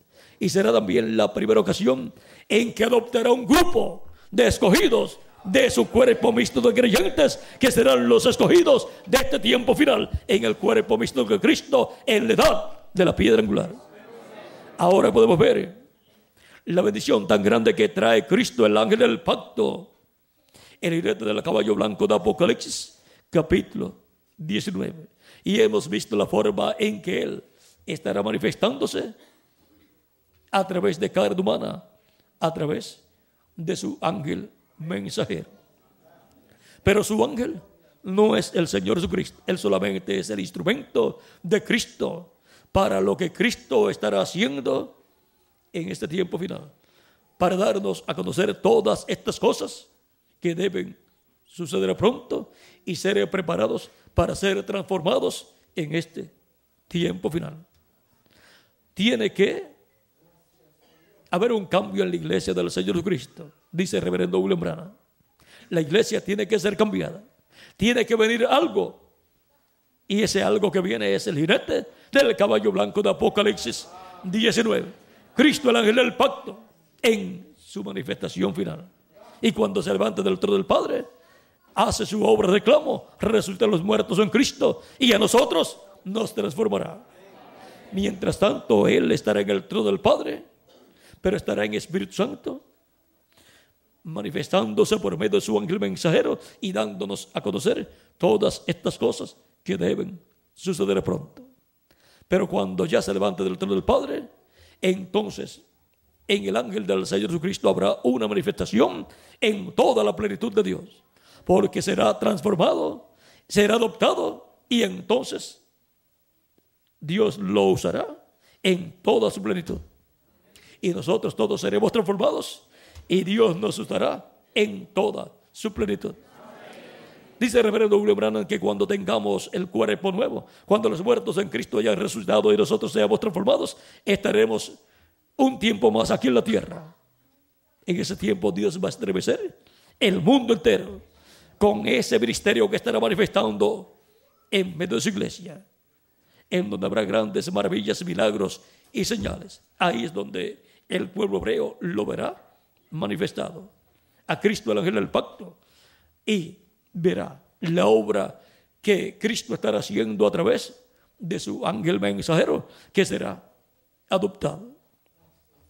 Y el pueblo hebreo dirá, este es el que nosotros estamos esperando. El reverendo William Branham dice que viene con un nombre nuevo. El mundo cristiano, el cristianismo está esperando la segunda venida de Cristo con el nombre Jesús. Y ahora Cristo dice que tiene un nombre nuevo y que la piedrecita blanca, que es la segunda venida de Cristo, viene con un nombre nuevo. Y que la va a recibir un hombre. Y va a recibir ese nombre. Va a recibir esa piedrecita con un nombre nuevo. Va a recibir la segunda venida de Cristo con un nombre nuevo. Y Cristo va a escribir sobre él ese nombre nuevo, suyo, nombre de la ciudad de nuestro Dios y nombre de nuestro Dios, que es el mismo nombre. Así es que en la venida del jinete del caballo blanco de Apocalipsis 19 hay un misterio grande. Viene con un nombre que nadie entiende. Es el verbo, su nombre es llamado el verbo de Dios. El verbo, la palabra, haciéndose carne en el día postrero. Bueno, Hemos visto al jinete del caballo blanco de Apocalipsis 19. Es Cristo, el ángel del pacto, el Espíritu Santo viniendo en el día postrero y manifestándose en carne humana en medio de la iglesia del Señor Jesucristo. hemos visto que es para bendición de todos los escogidos de Dios, para traer la adopción de todos los escogidos de Dios. Hemos visto también que el velo de del ángel del Señor Jesucristo no es el Señor Jesucristo, es un profeta dispensacional, el profeta de la séptima dispensación, por lo tanto viene con un mensaje dispensacional, que es el mensaje del Evangelio de los reinos que gira alrededor de la segunda venida de Cristo, como león de la tribu de Judá, rey de reyes y señor de señores, en su obra de reclamo. Cuando seamos transformados, comprenderemos mucho mejor todas estas cosas que hemos estado hablando en esta ocasión. Y entonces sí que comprenderemos plenamente todo el programa de Dios.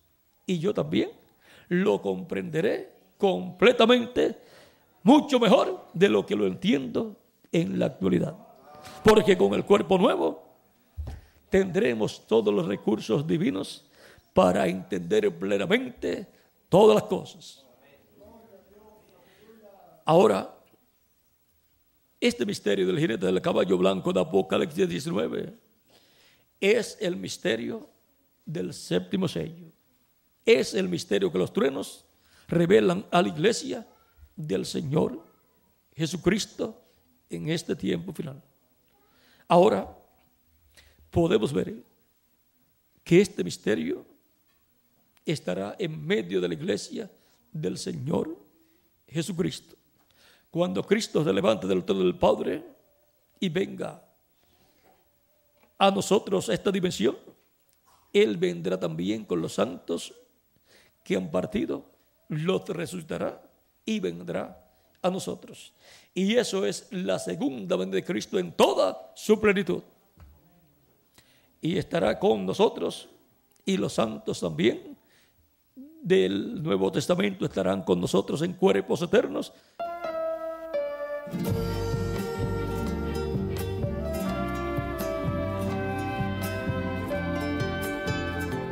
el secreto para mantener el avivamiento en unidad es mantener el mensaje puro que Dios, que Cristo le ha dado al mensajero.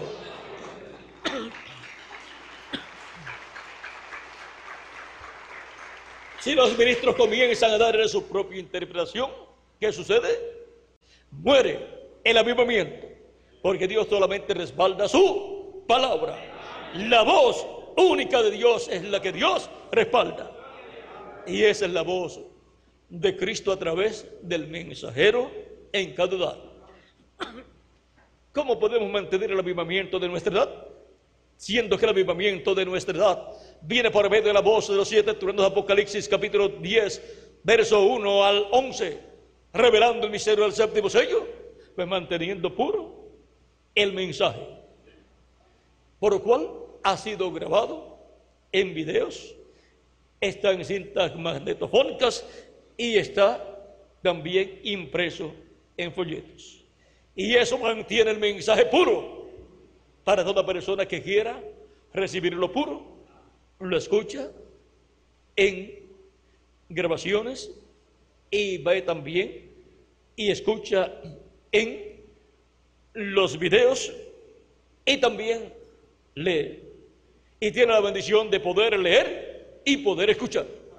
Y tiene la bienaventuranza, bienaventurado el que lee y los que oyen las palabras de la profecía de este libro. Y así se mantiene puro el mensaje y se mantiene el avivamiento por tiempo indefinido.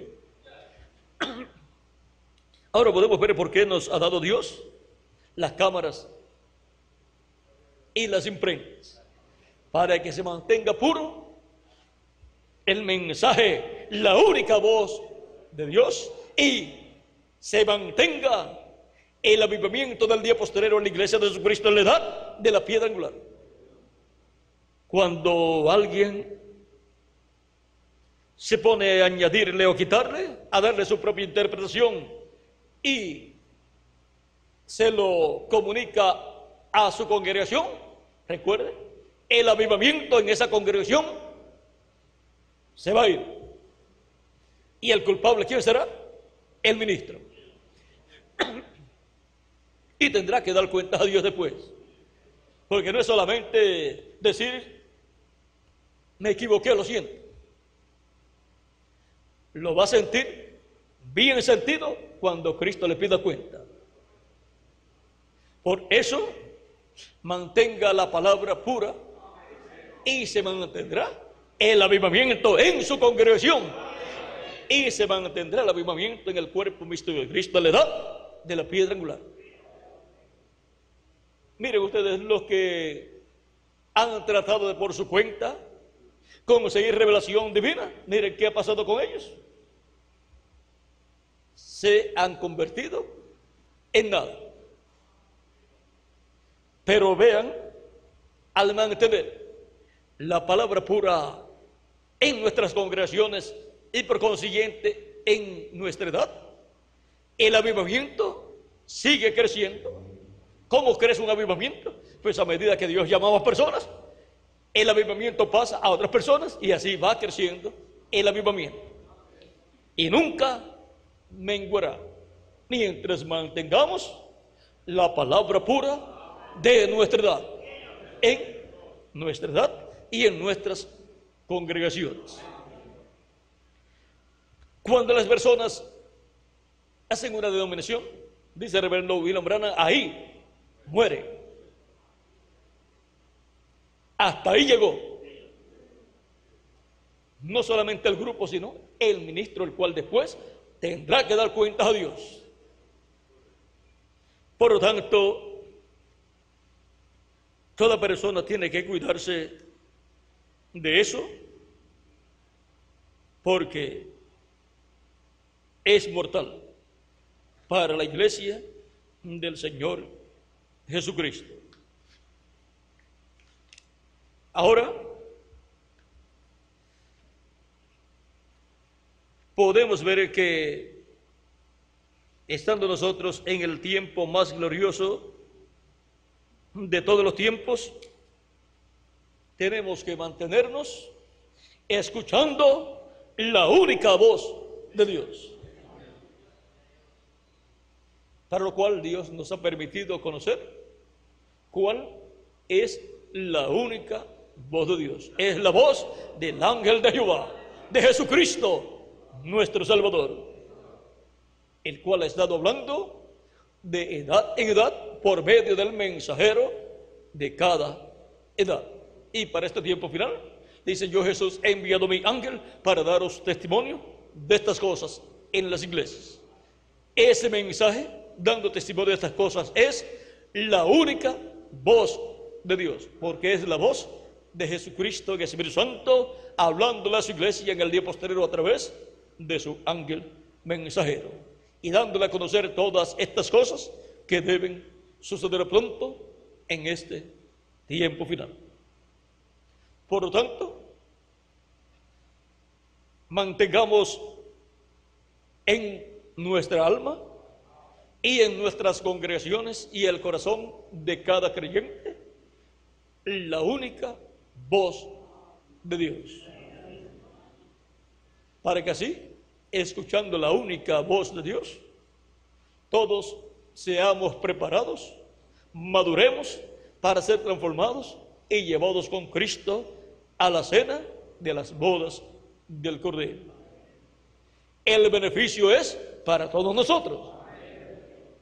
Por tanto, si oyes hoy su voz, la única voz de Dios, no endurezcas tu corazón, como hizo el pueblo hebreo allá en el desierto y como han hecho a través de las edades cuando el mensajero ha partido.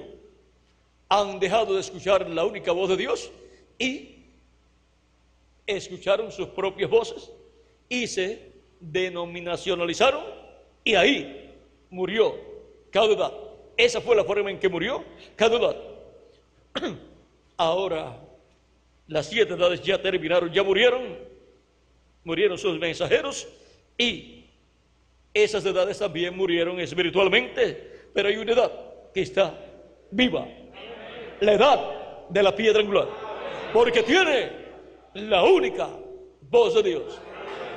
La voz de Cristo, el ángel del pacto, el Espíritu Santo, hablándonos todas estas cosas que deben suceder pronto. Y Él continuará hablando y nosotros escuchando. Y así nos mantendremos vivos espiritualmente y se mantendrá viva nuestra congregación y se mantendrá viva la edad nuestra en la cual Dios nos ha colocado.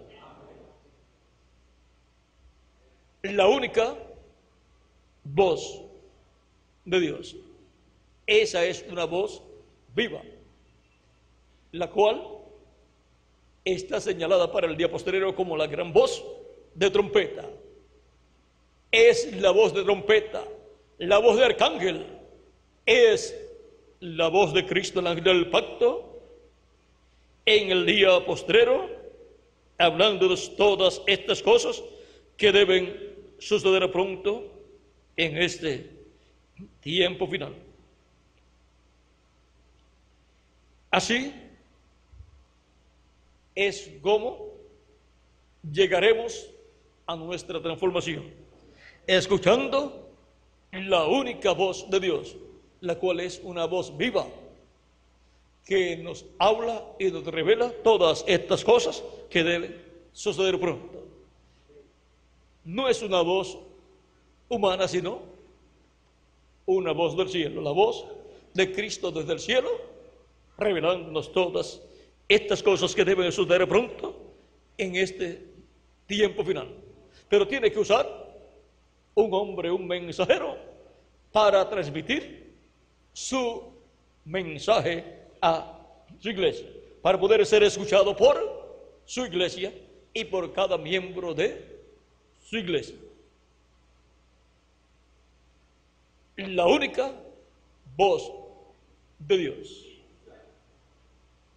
Si estuviéramos en la séptima edad, la única voz de Dios sobre la séptima edad era la voz de Cristo a través del séptimo ángel mensajero. ¿eh? Pero ahora estamos en la edad de la piedra angular. En donde Él tiene su voz, hablándonos y dándonos a conocer todas estas cosas que deben suceder pronto. Ahora nosotros no rechazamos ni desechamos lo que Cristo habló por medio de sus ángeles mensajeros y los apóstoles de, de edades pasadas. Todo eso es recogido. Toda esta revelación pasada es recogida en el día posterior y colocada ¿Dónde? En la edad correspondiente a nuestro tiempo. Y es abierto toda palabra que fue hablada y que no había sido abierta al público, que no había sido abierto el significado de esa palabra que fue hablada por los mensajeros, los apóstoles y los ángeles mensajeros, o los profetas del Antiguo Testamento, y o por Jesús y es abierta en este tiempo y es dado a conocer el significado a todos nosotros. Y todo esto en la voz verdadera de Dios para hoy. Ahí estará todo lo que nosotros necesitamos entender para recibir la fe, para ser transformados y raptados, para recibir la fe de rapto y para ir con Cristo a la cena de las bodas del Cordero. Todo está en esa palabra creadora de Dios para nuestro tiempo que es la única voz de Dios. La voz de Cristo, el ángel del pacto, hablándonos en este tiempo final todas estas cosas que deben suceder pronto, conforme a como Él prometió. Pero tiene que venir esa voz del Espíritu Santo por medio de un instrumento que Él ha prometido para este tiempo final. Y ese instrumento es el ángel del Señor Jesucristo. Cristo dijo, yo Jesús he enviado mi ángel para daros testimonio de estas cosas en las iglesias. Por eso es que encontramos que cuando el reverendo William Branham quiso ir al pueblo hebreo para llevarles el mensaje, ya estando en Egipto para tomar el avión, el vuelo para ir a Israel, donde ya tenían todo preparado para la campaña. Una campaña importante que llevaría a cabo el reverendo William Branham en Israel. El ángel le dijo, no vayas, no es el tiempo, no es la hora. Y luego él explica que el ángel le dijo tiene que ser de acuerdo a la escritura. De acuerdo a Apocalipsis, ¿qué? Capítulo 11. Pero no era el reverendo William Branham Elías. Elías, pero en su cuarta manifestación. Y eso es para Elías en su quinta manifestación con Moisés.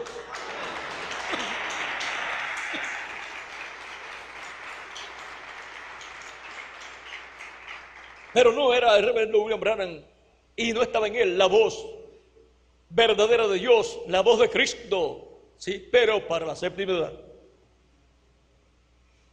y para los gentiles, no para el pueblo hebreo.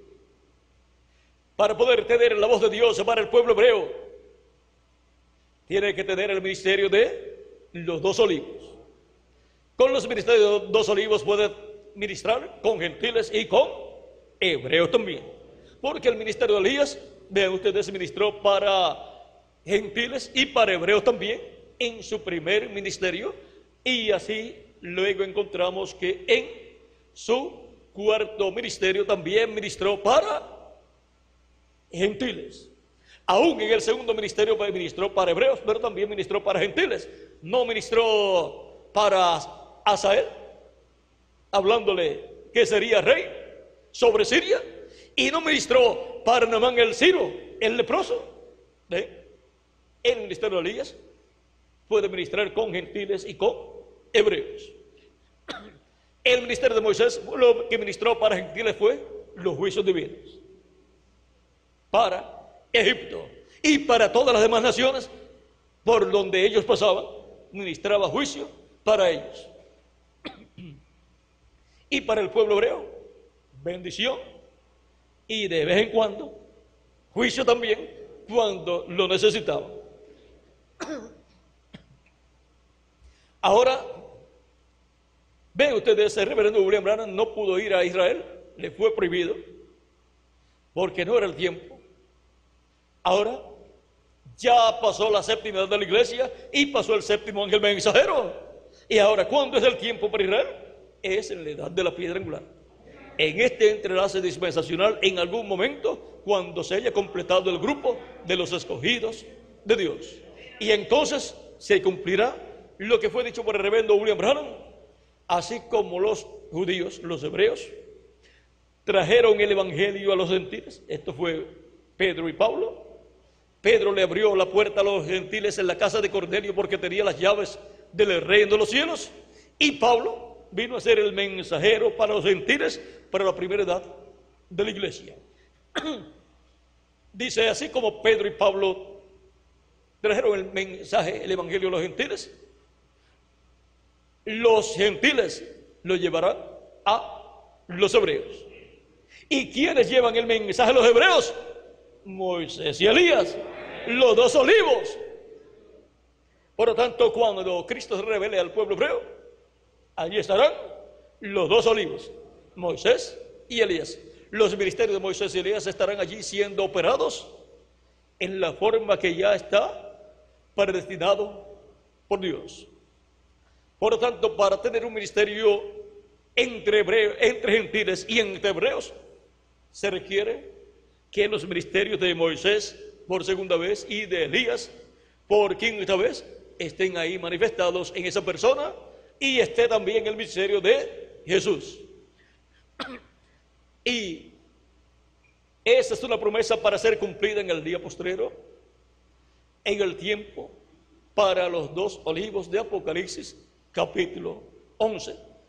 Y otra cosa muy importante, la visión de la carpa, la cual, aún el mismo reverendo William Branham estuvo esperando siempre que se cumpliera bajo su ministerio, pero que en la visión el ángel le había mostrado que nuestro hermano Branham estaba en el aire y él vio todo aconteciendo O sea que no estaba aquí, ya había partido.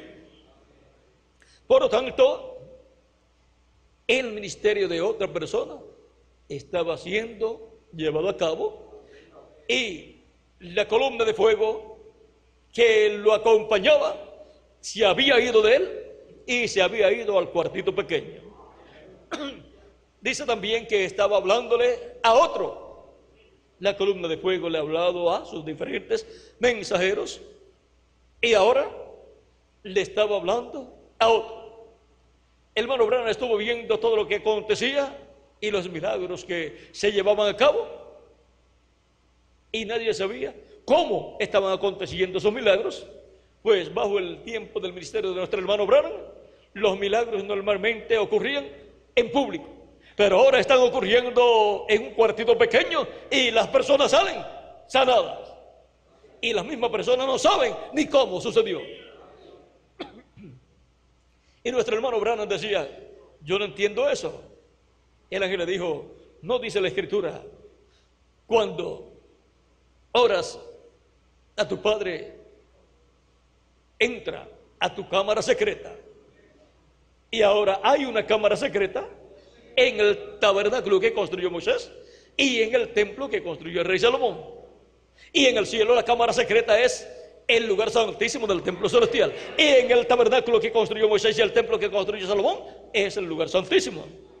Es en la cámara secreta donde no podían entrar los sacerdotes, sino el sumo sacerdote, un solo hombre. Es la cámara secreta de Dios. Es el lugar secreto donde Dios estaba sobre el propiciatorio en medio de los dos querubines de oro. Y la cámara secreta de la iglesia del Señor, Señor Jesucristo es el lugar santísimo de la iglesia, que es la edad de la piedra angular. ¿Ven? No podía ser en la séptima edad el cumplimiento de la visión de la carpa. Y ahora, cuando le preguntan a nuestro hermano Branham acerca de los milagros y maravillas, pensé que habíamos terminado, pero tendré que leerle leer algo más.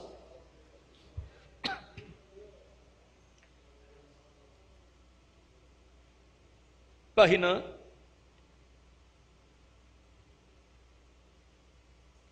136, párrafo 1208 del libro de citas dice, la novia, le preguntan, la novia antes que venga Jesús, ella tendrá todo poder del Espíritu Santo para hacer milagros, levantar muertos y así sucesivamente como en la lluvia tardía. Y es esta lluvia tardía para los 144 mil judíos. ¿Tendrán todos los ministros esto? Y estamos solo esperando la venida. Le hicieron como cuatro preguntas en una aquí.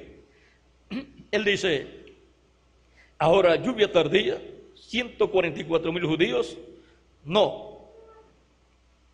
Eso es cuando Elías y Moisés. Allí es donde los milagros tienen lugar. Las cosas que, los, que la gente ha estado buscando, los pentecostales por milagro. Pero donde eso tendrá lugar será bajo Elías y Moisés. Solo debemos de esperar la venida del Señor. Ahora,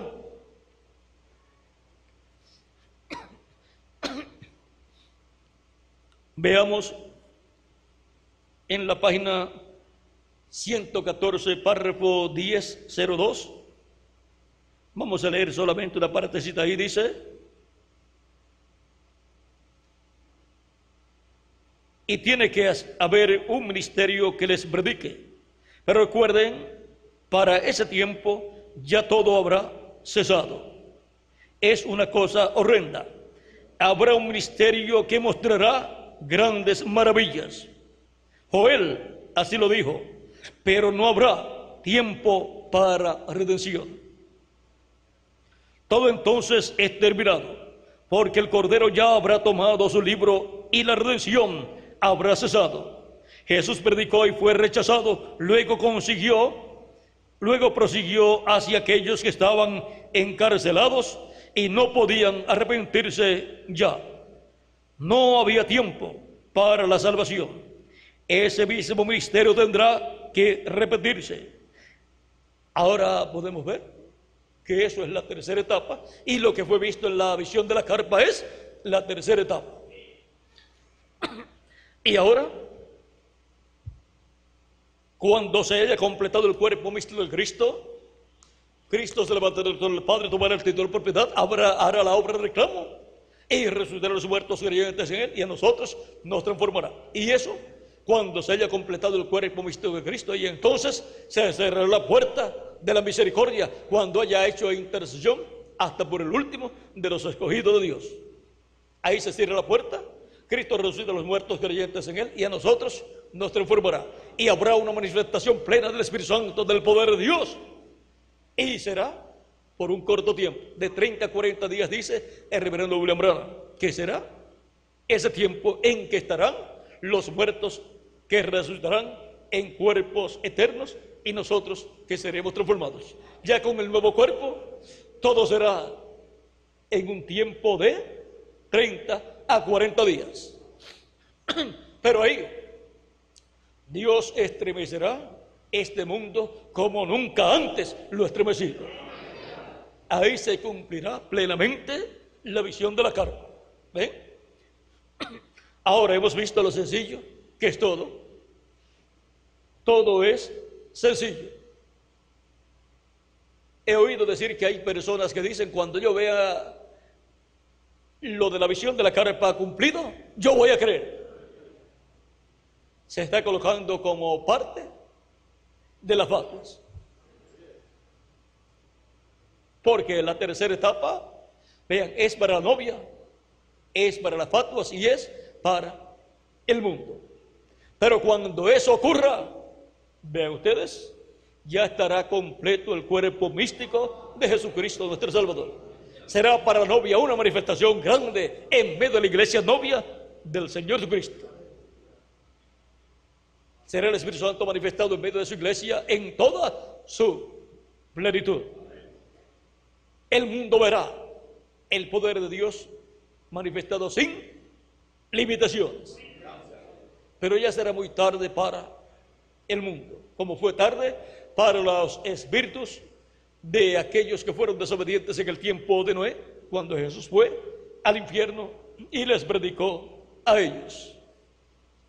Y para las fatuas será muy tarde para recibir la fe, para ser transformadas y raptadas, porque ya se habrá cerrado la puerta y tendrán que pasar por la gran tribulación, porque se hallarán sin aceite en sus lámparas, se hallarán sin el bautismo del Espíritu Santo, aunque podían haber tenido manifestaciones del Espíritu Santo como lenguas, profecías, milagros y señales, pero no tenían el bautismo del Espíritu Santo, no habían obtenido el nuevo nacimiento y por consiguiente no tenían el cuerpo angelical teofánico, para luego recibir el cuerpo físico y glorificado e ir con Cristo a la cena de las bodas del Cordero. Ahora hemos visto el tiempo en que estamos, las cosas que ya han sucedido en el pasado, las cosas que están sucediendo y las cosas que están por suceder. En la voz de Cristo, el ángel del pacto, la única voz verdadera, nos es dado a conocer todo lo del pasado, presente y futuro. Y así nos llena del conocimiento de todo el programa divino nos muestra el programa divino de edades pasadas, de dispensaciones pasadas, y nos muestra cómo se cumplió, y nos muestra el programa divino de nuestro tiempo y cómo se está cumpliendo, y nos muestra el programa divino que se cumplirá más adelante. Y así nos llena del conocimiento del programa divino y nos da la fe para ser transformados y llevados con Cristo a la cena de las bodas del Cordero. Todo eso viene en la única voz verdadera de Dios. En la voz verdadera de Dios viene toda esa revelación divina de todas estas cosas que deben suceder en este tiempo final. Por tanto, atentos a la única voz verdadera de Dios. Continuamos escuchando su voz y siendo preparados para ser transformados y llevados con Cristo a la cena de las bodas del Cordero. Y llevamos su voz por todos los lugares para que llegue al corazón de toda persona y si es de Dios, oiga la voz de Dios y venga al cuerpo místico del Señor Jesucristo. Que las bendiciones de Cristo, el pacto nuestro Salvador, sean sobre todos ustedes y sobre mí también. Y pronto se complete el número de los de Dios en el cuerpo místico de Cristo. Y pronto Cristo se levante del trono del Padre, resucite a los muertos creyentes en Él y a nosotros nos transforme y nos lleve con Él a la cena de las bodas del Cordero. En el nombre eterno del Señor Jesucristo. Amén y amén.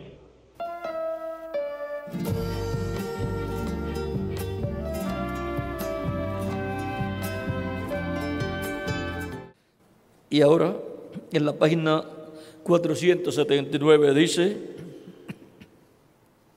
orando, dice,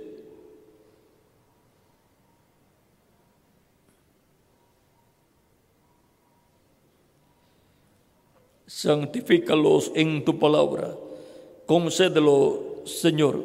Luego, Señor, ruego que me ayudes, estoy comenzando a decaer. Sé que mis días sobre la tierra ya no pueden ser muchos. Ruego que me ayudes y me concedas ser sincero, honesto y verdadero, para que así pueda llevar el mensaje hasta donde me es ordenado llevarlo. Luego, cuando me llegue el tiempo de descanso, cuando llegue allá al río y me lleguen las olas, oh Dios, concede que pueda entregar esta espada a otro que sea honrado y que lleve el y que lleve la verdad. Concédelo, Señor. Ahora, siendo que él tenía la espada del rey, la palabra, la palabra de Dios para su tiempo, así como la tenía San Pedro, como la tenía San Pablo y cada uno de los mensajeros de Jesucristo de cada etapa. Vean, de uno pasó al otro, del otro pasó al otro que vino más adelante, hasta llegar al séptimo ángel mensajero. Y del séptimo ángel mensajero, cuando termina sus días aquí en la tierra, tiene que pasar a alguien.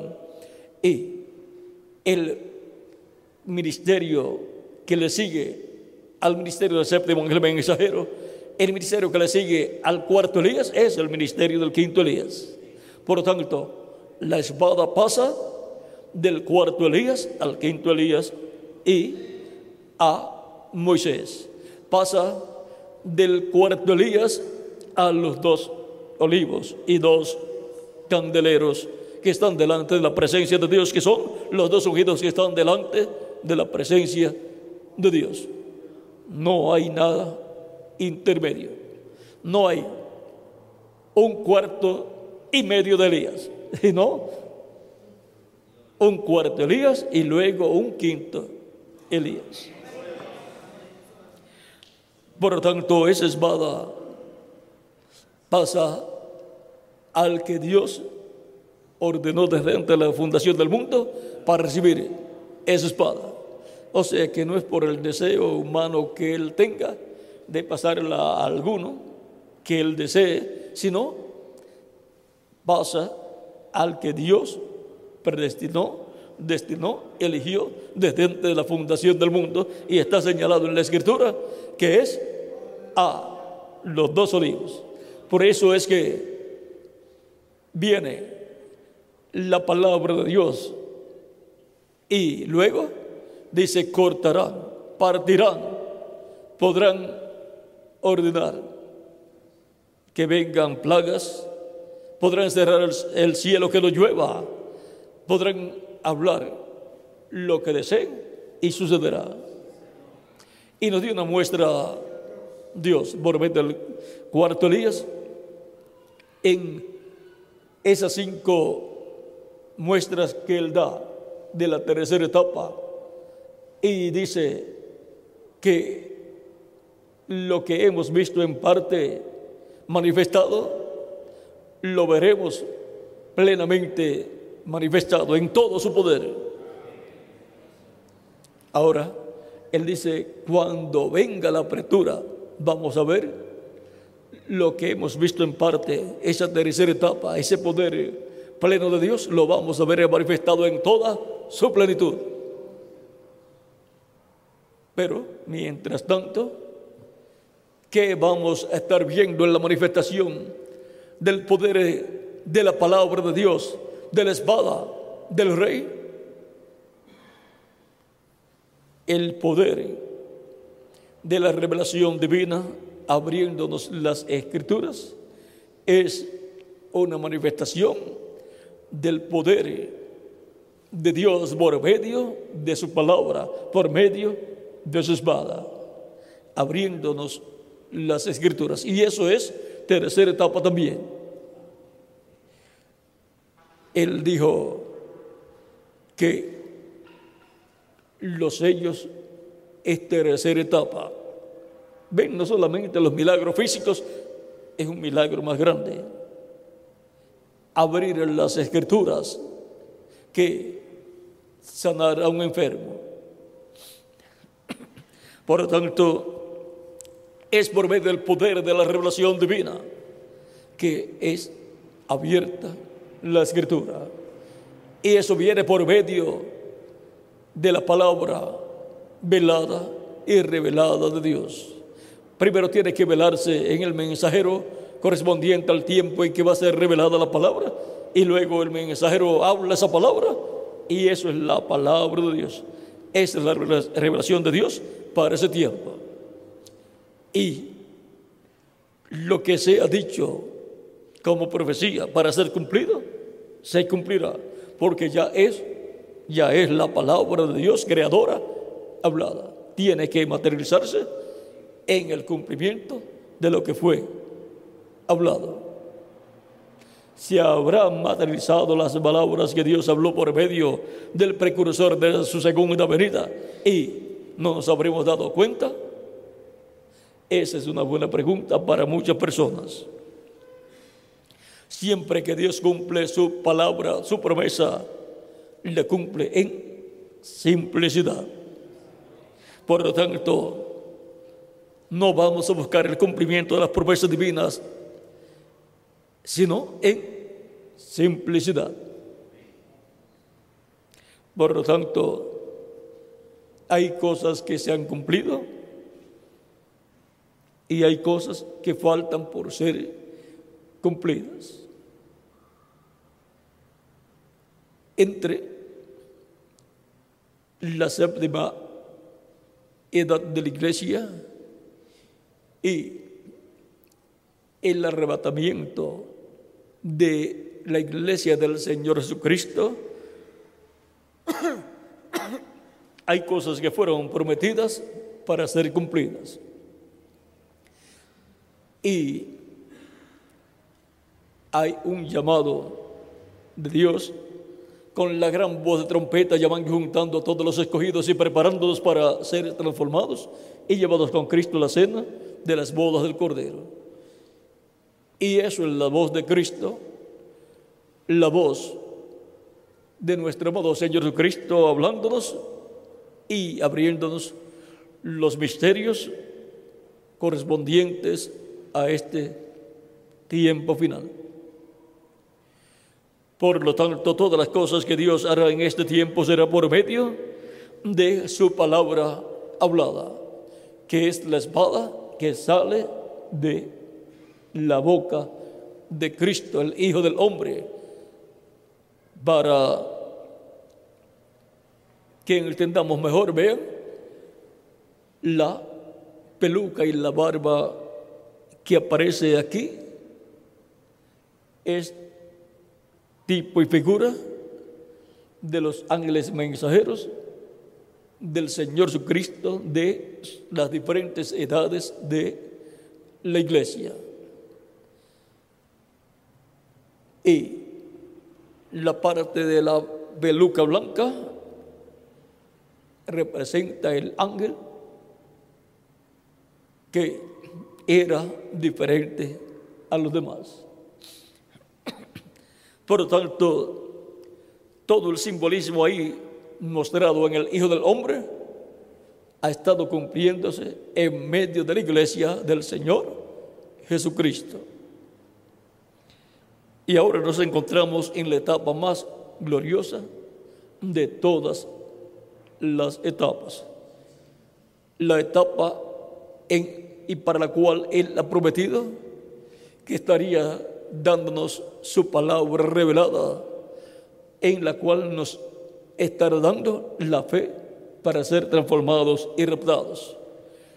La fe, la revelación del séptimo sello, la revelación de la segunda venida de Cristo como león de la tribu de Judá, como rey de reyes y señor de señores en su obra de reclamo. El séptimo sello y la séptima trompeta es la venida del Señor. Tocará, sonará la séptima trompeta. Esa séptima trompeta que toca Moisés y Elías y los muertos en Cristo resucitarán primero.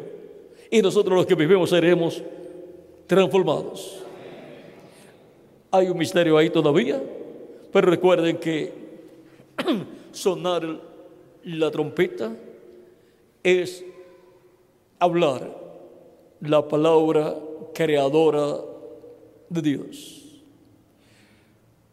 Y eso corresponde al, ministerio de los dos ungidos que están delante de la presencia de Dios.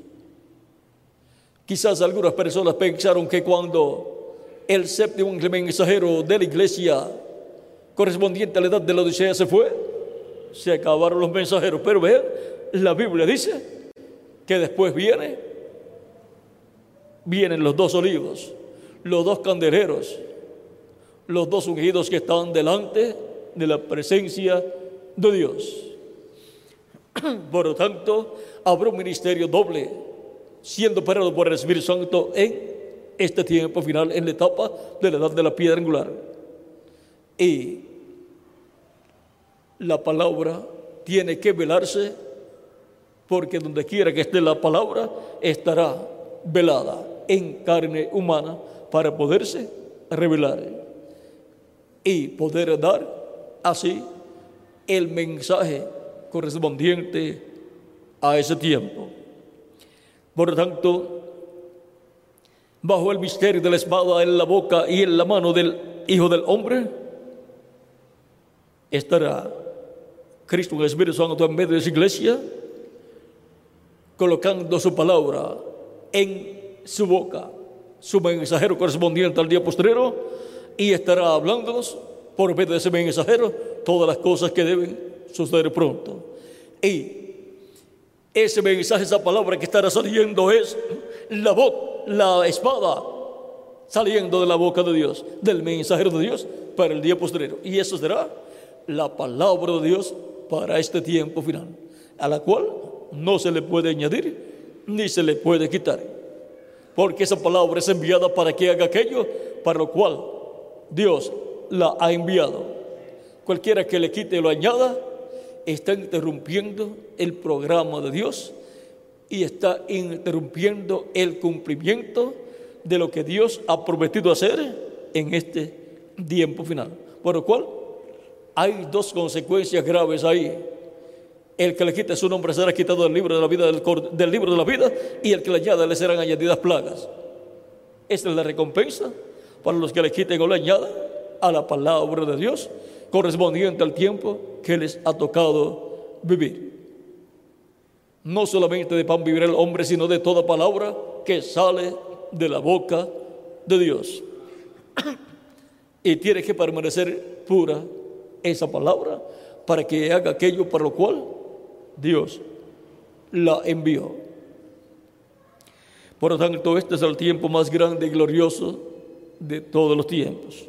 Un tiempo como el tiempo de Moisés, como el tiempo de Noé, como el tiempo de Abraham, como el tiempo de Adán también, y como el tiempo de Jesús también. Este es el tiempo en que se está repitiendo todo lo que sucedió en tiempos pasados. Por lo tanto, estemos con nuestros ojos espirituales bien abiertos, nuestros oídos bien abiertos y nuestro corazón abierto para oír, para ver, oír y recibir la palabra de Dios para nuestro tiempo acá en nuestras almas. Y con todo nuestro corazón, creerla para que se materialice en nosotros y venga nuestra transformación, luego que los muertos en Cristo sean resucitados. El que añada o le quite está estorbando la obra que Dios quiere hacer con la persona y no podrá ser transformada si le quita o le añade a la palabra de Dios, porque la habrá adulterado, la habrá alterado. Por lo tanto, tenemos que dejar la palabra de Dios como es. No le podemos añadir otro sentido al sentido que Dios da y revela en y por medio de su palabra, correspondiente al tiempo en que la persona está viviendo. Así es para nuestro tiempo también. Si es contrario a la palabra de la hora, apártese de eso, porque no le va a llevar a ningún lugar bueno, no le va a llevar a la transformación de su cuerpo. Por lo tanto, ¿para qué recibir otra cosa que no sea la palabra de Dios para nuestro tiempo? Si alguien le añade la palabra de Dios para nuestro tiempo, apártese también de esas interpretaciones y apártese de esa persona también. Si la puede ayudar, lo ayuda, pero no vaya a recibir lo que Él quiere darle a usted, porque le va a hacer daño a usted. La palabra de Dios para venir al pueblo tiene un orden, viene por la boca de Dios, que son los mensajeros de Dios correspondientes a cada tiempo. Ese es el canal de Dios para traer su palabra, la espada que sale de la boca del Hijo del Hombre. Por lo tanto, todos estemos alertas siempre y agarrados siempre del mensaje de Dios, de la palabra de Dios para nuestro tiempo. Y teniendo nuestras congregaciones firmes en la palabra de Dios para nuestro tiempo también. Y teniéndole siempre alimento espiritual en abundancia en folletos, en tomos, en videos y así por el estilo, en todas las formas, en que la palabra esté colocada en forma completa, o sea, sin añadirle y sin quitarle, sin interpretación humana. Como venido, así la recibimos y eso hará la obra acá para la cual, para lo cual Dios ha enviado esa palabra. Y lo que no entendemos de momento en un mensaje, lo entenderemos en otro mensaje. En una ocasión hubo una persona, oí decir, que le daba mensaje a una persona y decía, ya lo leí, pero tengo una pregunta. Pues toma este otro mensaje, que ahí la puedes encontrar. Y cuando volvía la persona, había encontrado su respuesta, pero tenía otra pregunta, pues toma otro mensaje, que ahí debe estar. Y así, pues la persona iba recibiendo la palabra, iba alimentándose y Dios iba abriéndole el entendimiento a la persona y se iba haciendo carne en la persona la palabra pura, la espada de Dios. Porque esa es la que tiene que hacerse carne acá en nuestra alma, para que produzca aquello para lo cual ha sido enviada. Siempre que Dios va a hacer algo, Dice, porque no hará nada al Señor Jehová sin que antes revele sus secretos a sus siervos, sus profetas. Por lo tanto, siempre que Dios va a hacer algo, tendrá en la tierra un profeta al cual viene la palabra y luego ese profeta la habla y se cumple esa palabra. Entonces Dios comienza a obrar con esa palabra creadora y comienza a cumplir lo que es hablado por esa palabra creadora. Vean, todo el mensaje apocalíptico es el mensaje del Espíritu Santo a las iglesias. Por tanto, es Cristo Espíritu Santo hablando por su ángel y revelándole a Juan todas estas cosas para que las dé a conocer a la iglesia del Señor Jesucristo que de edad en edad está distribuida y que en cada edad está compuesta por todas las congregaciones que reciben la palabra de Dios para cada edad. El misterio de la espada en la boca y la mano del Hijo del Hombre. Por lo tanto, es la espada, la palabra que está en el poder de Dios y viene con el poder de Dios. Por tanto, el poder de Dios está en esa palabra y esa palabra está en el poder de Dios. Por lo tanto, viene con el poder de Dios para hacer aquello para lo cual Dios la ha enviado. Y por consiguiente, así como la peluca con la cual aparece el Hijo del Hombre, en donde aparece con su cabello blanco, lo cual es formada esa peluca, ese cabello blanco, por los ángeles del Hijo del Hombre, por los ángeles de Jesucristo, los siete ángeles de las siete edades y el ángel del Señor Jesucristo del día postrero. Ahora, así también la manifestación de la diestra de Jesucristo, ven ustedes, siendo que tiene en su diestra también las siete estrellas, vean, esos mensajeros están en el poder de Cristo. Y el poder de Cristo se manifiesta a través de ellos en cada una de las edades en que aparecen esos mensajeros. Pero ahora acá, luego de las siete edades, se le va a dar autoridad sobre todas las naciones al vencedor. Por lo tanto, la diestra de Cristo estará manifestada en el mensajero del día postrero. Por lo tanto, estará manifestada la diestra de Cristo en el día postrero, así como Cristo es la diestra de Dios. Y Cristo se sentó a la diestra de Dios también. Por lo tanto, cuando Cristo dice al que venciere, yo le daré que se siente conmigo en mi trono, así como yo he vencido y me he sentado con mi Padre en su trono. Ven lo mismo que el Padre hizo, sentar con él a Jesús porque venció. Ahora Cristo se sentará en su trono al vencedor. Por lo tanto, se sentará a la diestra de Cristo en el trono de Cristo.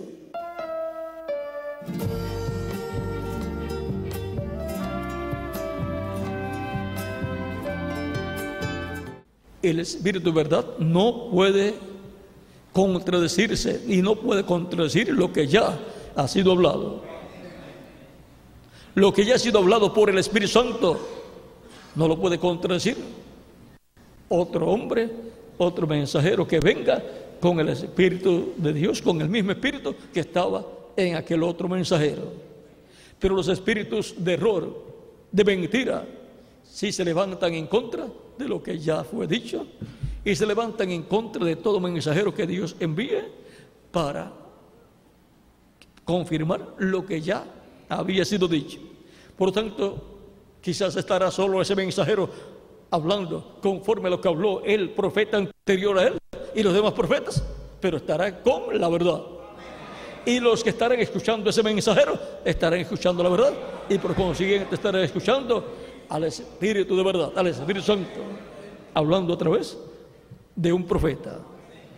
Y por consiguiente en ese profeta estará un espíritu ministrador enviado de parte de Dios para ministrar a los siervos de Dios conforme a Hebreos capítulo 1 Hebreos capítulo 1 dice, verso 14, no son todos espíritus ministradores enviados para servicio a favor de los que serán herederos de la salvación. Y ahora estos espíritus administradores enviados para servicio a favor de los que serán herederos, herederos de salvación han sido enviados de edad en y de dispensación en dispensación. Cuando ha aparecido un mensajero, un profeta en cada edad o en cada dispensación, eso es un espíritu ministrador con la palabra verdadera de Dios para manifestarse en un cuerpo de carne y traer la palabra de Dios revelada para esa edad o para esa dispensación. Es un espíritu de verdad. Dios dice aquí en Hebreos capítulo 1, verso 7, dice San Pablo, ciertamente de los ángeles dice, el que hace a sus ángeles espíritu y a sus ministros llama de fuego. Por lo tanto, cuando envía a un ministro, un mensajero en cada, en cada dispensación, ese es un mensajero de luz es un ángel mensajero enviado por Dios. Y ahora, para la iglesia del Señor Cristo, para sus siete edades o siete etapas, y aún desde antes, vean ustedes, para el tiempo de Juan el Bautista, luego Dios envió a Jesús, y ese era un espíritu de verdad, un espíritu ministrador, era el ángel de Jehová. Y el ángel de Jehová es el Espíritu Santo. Él es Espíritu de verdad que vino en carne humana, ministrando la palabra y realizando todo el programa de Dios correspondiente a aquel tiempo. Y realizó el sacrificio de la expiación por nuestros pecados en la cruz del Calvario.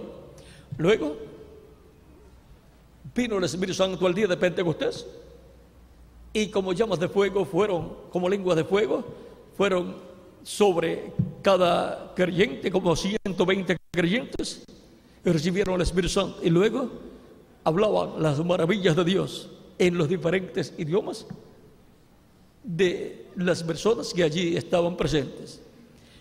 Y luego, a través de San Pedro, el Espíritu Santo, el Espíritu de verdad, del cual Cristo dijo que enviaría el Espíritu de verdad, el Espíritu Santo predicó a través de San Pedro. San Pedro ya, habiendo nacido de nuevo y por consiguiente teniendo el cuerpo angelical, vean, ese cuerpo angelical, encontramos que estaba allí presente y el Espíritu Santo estaba allí hablando a través de San Pedro. Era el Espíritu de verdad el Espíritu Santo profetizando y hablando el Evangelio y abriendo la puerta del reino de los cielos el día de Pentecostés. Por cuanto es el Espíritu de verdad, habla que la verdad, trae la verdad a los herederos de salvación. O sea que la persona no dice, yo me voy a ir a orar o me voy al monte para estudiar la Biblia para que Dios me dé la revelación. No, la revelación viene al mensajero. Por lo tanto, eso lo hace el mensajero, ya sea en su casa o en el monte o en algún lugar donde quiera orar para buscar la revelación de Dios. Porque solamente los profetas vienen la palabra revelada. Toda revelación viene siempre un profeta. Porque no hará del Señor Jehová sin que antes revele sus secretos a sus siervos, los profetas. Y por lo tanto, ese profeta está conectado con Dios, porque tiene las dos conciencias juntas. Y los que oyen lo que el Espíritu dice a través de ese profeta están conectados con ese profeta. Son parte del grupo de esa edad.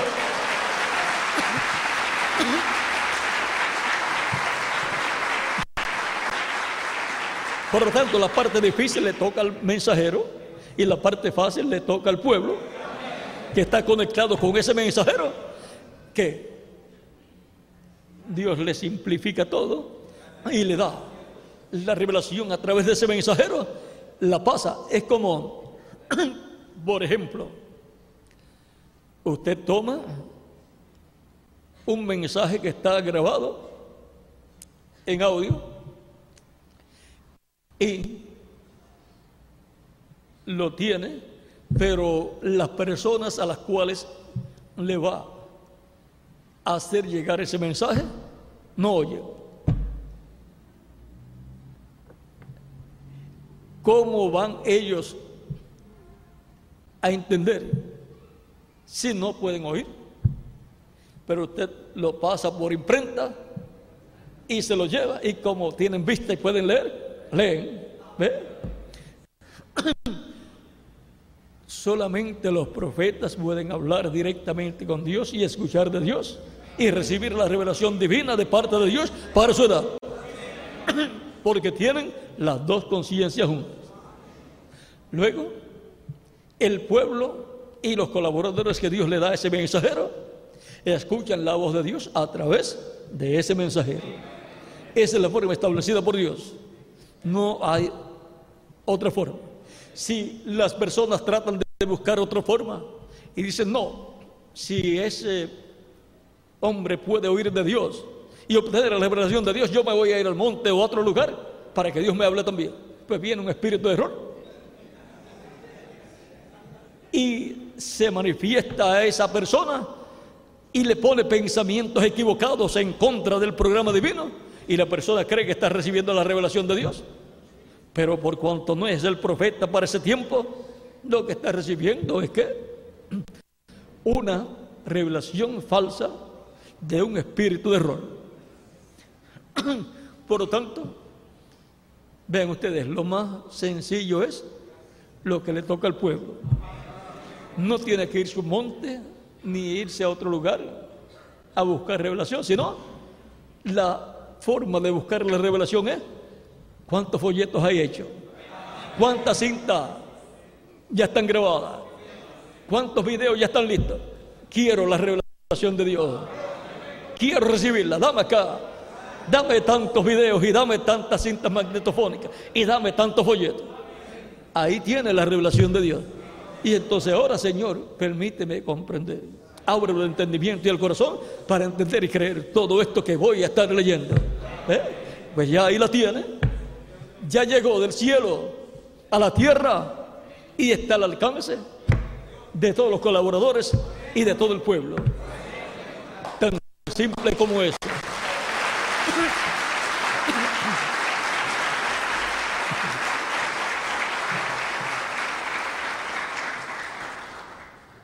Pero cada persona está oyendo y recibiendo lo que el mensajero ya ha recibido de Dios. Y no se le pueden adelantar. Porque si se tratan de adelantar las personas, los agarra un espíritu de error y los mete en, un, en una confusión y después no saben ni cómo salir. Recuerden que el avivamiento solamente puede permanecer en una edad o en una dispensación si mantienen la palabra pura para esa edad. Si vienen y le agregan en un lado y le quitan en otro y hacen llegar eso a la gente, el avivamiento se va y el Espíritu de Dios se contrista y se va. Y entonces vienen los espíritus de error, espíritus malignos, y entonces meten en el reino de las tinieblas a todas esas gentes. Así es que Vean ustedes lo mismo que quisieron hacer aquellos líderes religiosos que salieron con Moisés y también políticos que querían hacer regresar al pueblo hebreo. ¿A dónde? A Egipto. ¿Eh? Esos son espíritus de error que tratan de hacer que el pueblo se desvíe del programa divino y regrese al reino de las tinieblas. Sigue diciendo,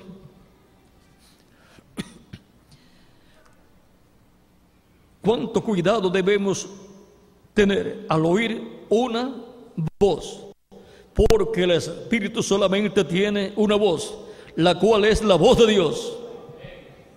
Y la voz de Dios es la voz de Dios por medio de su Espíritu Santo en y a través de el mensajero que él tiene para ese tiempo. Pablo les advirtió que dijeran solamente lo que él dijo, como también lo hizo, como también lo hizo Pedro. Él les advirtió que ni aún que ni aún él, Pablo, podía cambiar una sola palabra de lo que había dicho, de lo que había dado por revelación. Oh, cuán importante es oír la voz de Dios por medio de los mensajeros, de sus mensajeros, y luego decir lo que les ha sido dado a ellos para la iglesia. Y ahora en nuestro tiempo Dios ha simplificado todo. No podemos tener todo lo que San Pedro dijo, ni lo que San Pablo dijo, ni lo que dijo Irenio, Martín, Colombo, Lutero, Wesley o reverendo William Branham. Aunque del reverendo William Branham tenemos bastante, pero no todo lo que él dijo, pero tenemos bastante. Y para nuestro tiempo tenemos voz e imagen y también tenemos letra. Por lo tanto, tenemos todo lo que necesitamos para este tiempo. todo viene en voz e imagen y luego es impreso en letra para que la palabra que Dios da en este tiempo permanezca pura. Y la podemos pasar al pueblo tal y como es dada. Y podemos decir al pueblo, aquí tienes la palabra de Dios para nuestro tiempo tal y como vino de parte de Dios. No le he quitado ni le he añadido. Pues claro, la está dando o en folleto, o en cinta magnetofónica, o en un video. Ahí está tal y como vino. Esa palabra era aquello para lo cual Dios le envió. Porque ese es el propósito. Dios hacer su obra para ese tiempo en que Él da su palabra y lo hace por medio de su palabra. No puede hacerlo por medio de otra cosa porque Él todo lo ha llevado a cabo por medio de su palabra creadora. Hablando su palabra. En el principio creó Dios los cielos y la tierra. Y después dice, y dijo Dios, sea la luz. ¿Ve? Habló. Y fue la luz. Y ahora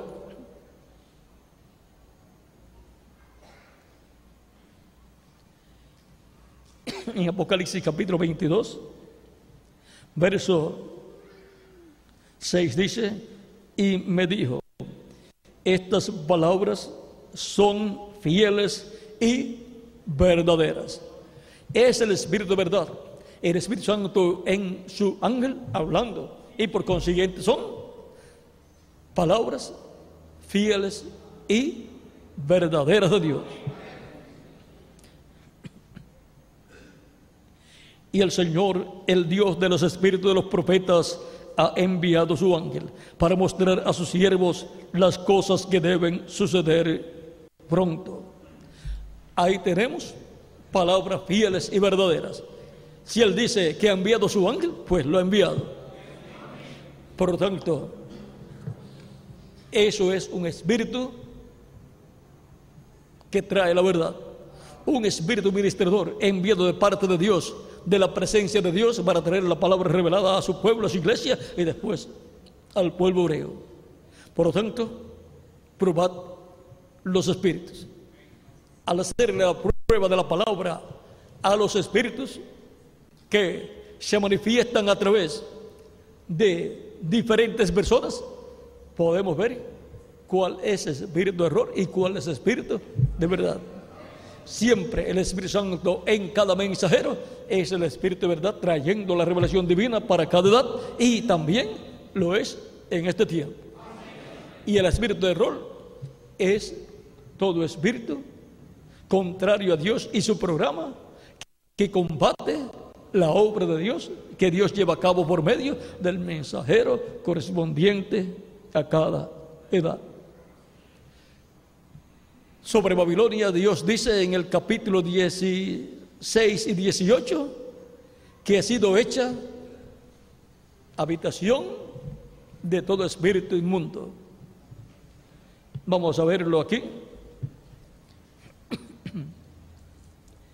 Por lo tanto, el reino de los gentiles que comenzó en Babilonia y luego pasó a la otra etapa eh, en Media y Persia y luego pasó a la tercera etapa en Grecia y después a la cuarta etapa o la tercera etapa o cuarta etapa allá en, en Roma.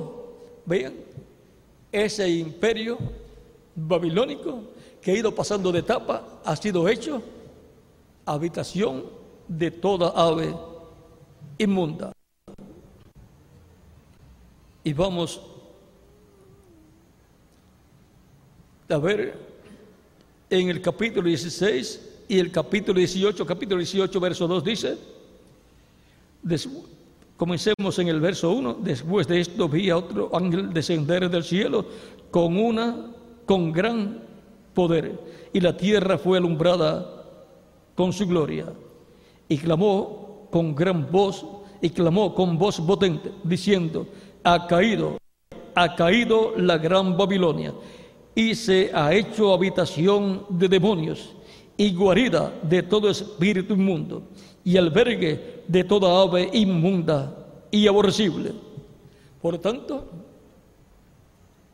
espíritu del reino de las tinieblas son los que han entrado a Babilonia, este reino babilónico, imperio babilónico, imperio de los gentiles que ha ido pasando de la etapa babilónica a la etapa medopersa y de la etapa medopersa a la etapa de Grecia y de la etapa de Grecia a la etapa romana. Y han estado espíritus malignos, inmundos, metidos en ese imperio. Ha sido hecha guarida, guarida, albergue de todo espíritu inmundo, habitación de demonios y, y, guarida de todo espíritu inmundo y albergue de toda ave inmunda y aborrecible.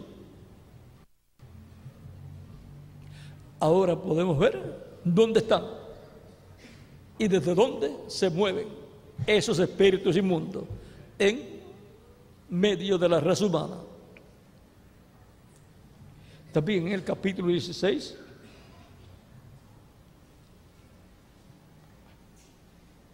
verso 13 dice, y vi salir de la boca del dragón y de la boca de la bestia y de la boca del falso profeta tres espíritus inmundos a manera de rana. Pues son espíritus de demonios que hacen señales y van a los reyes de la tierra en todo el mundo para reunirlos a la batalla de aquel gran día del Dios Todopoderoso. Ahora podemos ver que en el reino de las tinieblas hay una manifestación en medio del reino de los gentiles. de lo cual no vamos a explicar mucho, pero ya sabemos que son espíritus de demonios, espíritus inmundos que han hecho habitación y guarida en el imperio de los gentiles, en la etapa de los pies de hierro y la etapa de los pies de hierro y de barro cocido. Y ya estamos en la etapa de los pies de hierro y de barro cocido.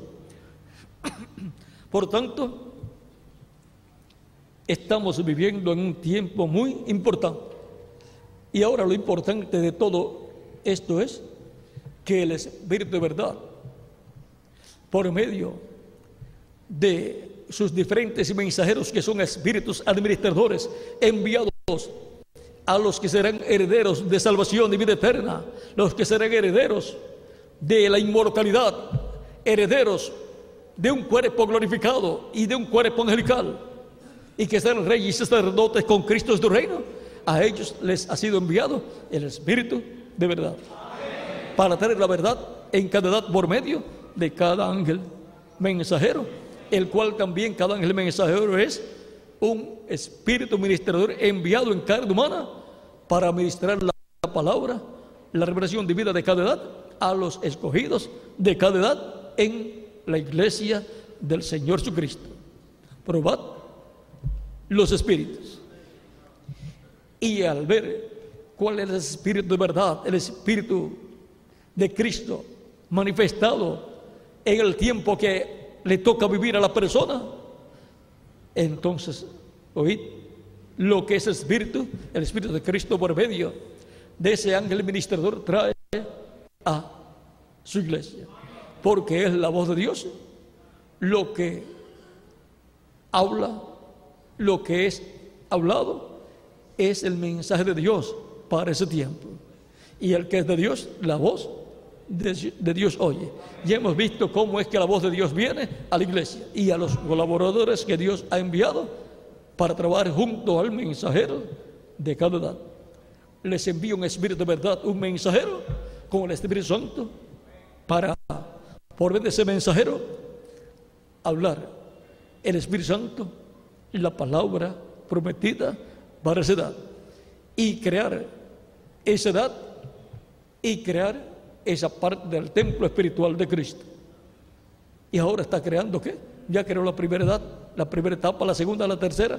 O sea, ya hizo también el atrio, ya hizo el lugar santo y ahora está en la construcción del lugar santísimo con piedras vivas, con seres humanos, conforme a primera de, Pedro capítulo 12, verso 4 al 10. Por lo tanto, adelante, trabajando en la obra de Cristo en este tiempo final, en el cual nos ha tocado vivir. Trabajando y siguiendo, escuchando y trabajando con el Espíritu de verdad. El Espíritu de verdad pasa la prueba siempre porque se prueba con la palabra de Dios y tiene que estar en línea con toda la palabra de Dios desde el Génesis hasta el Apocalipsis.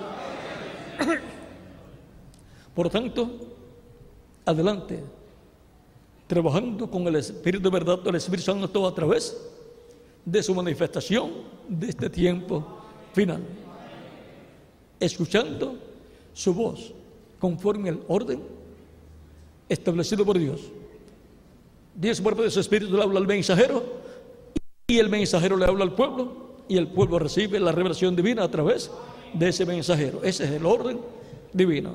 La parte más fácil le ha atacado a los colaboradores maravillosos que Dios le da a cada mensajero y al pueblo completo. Porque los mensajeros le llevan el mensaje al pueblo, el mensaje que Dios da por medio de ese mensajero. Y vean, por eso Pablo decía, enviaba cartas y decía, lean esta carta. ¿Eh? Pero ahora tenemos los videos, tenemos las cintas magnetofónicas, tenemos los folletos también, y también tenemos actividades especiales donde se transmiten esas actividades por internet y por satélite también.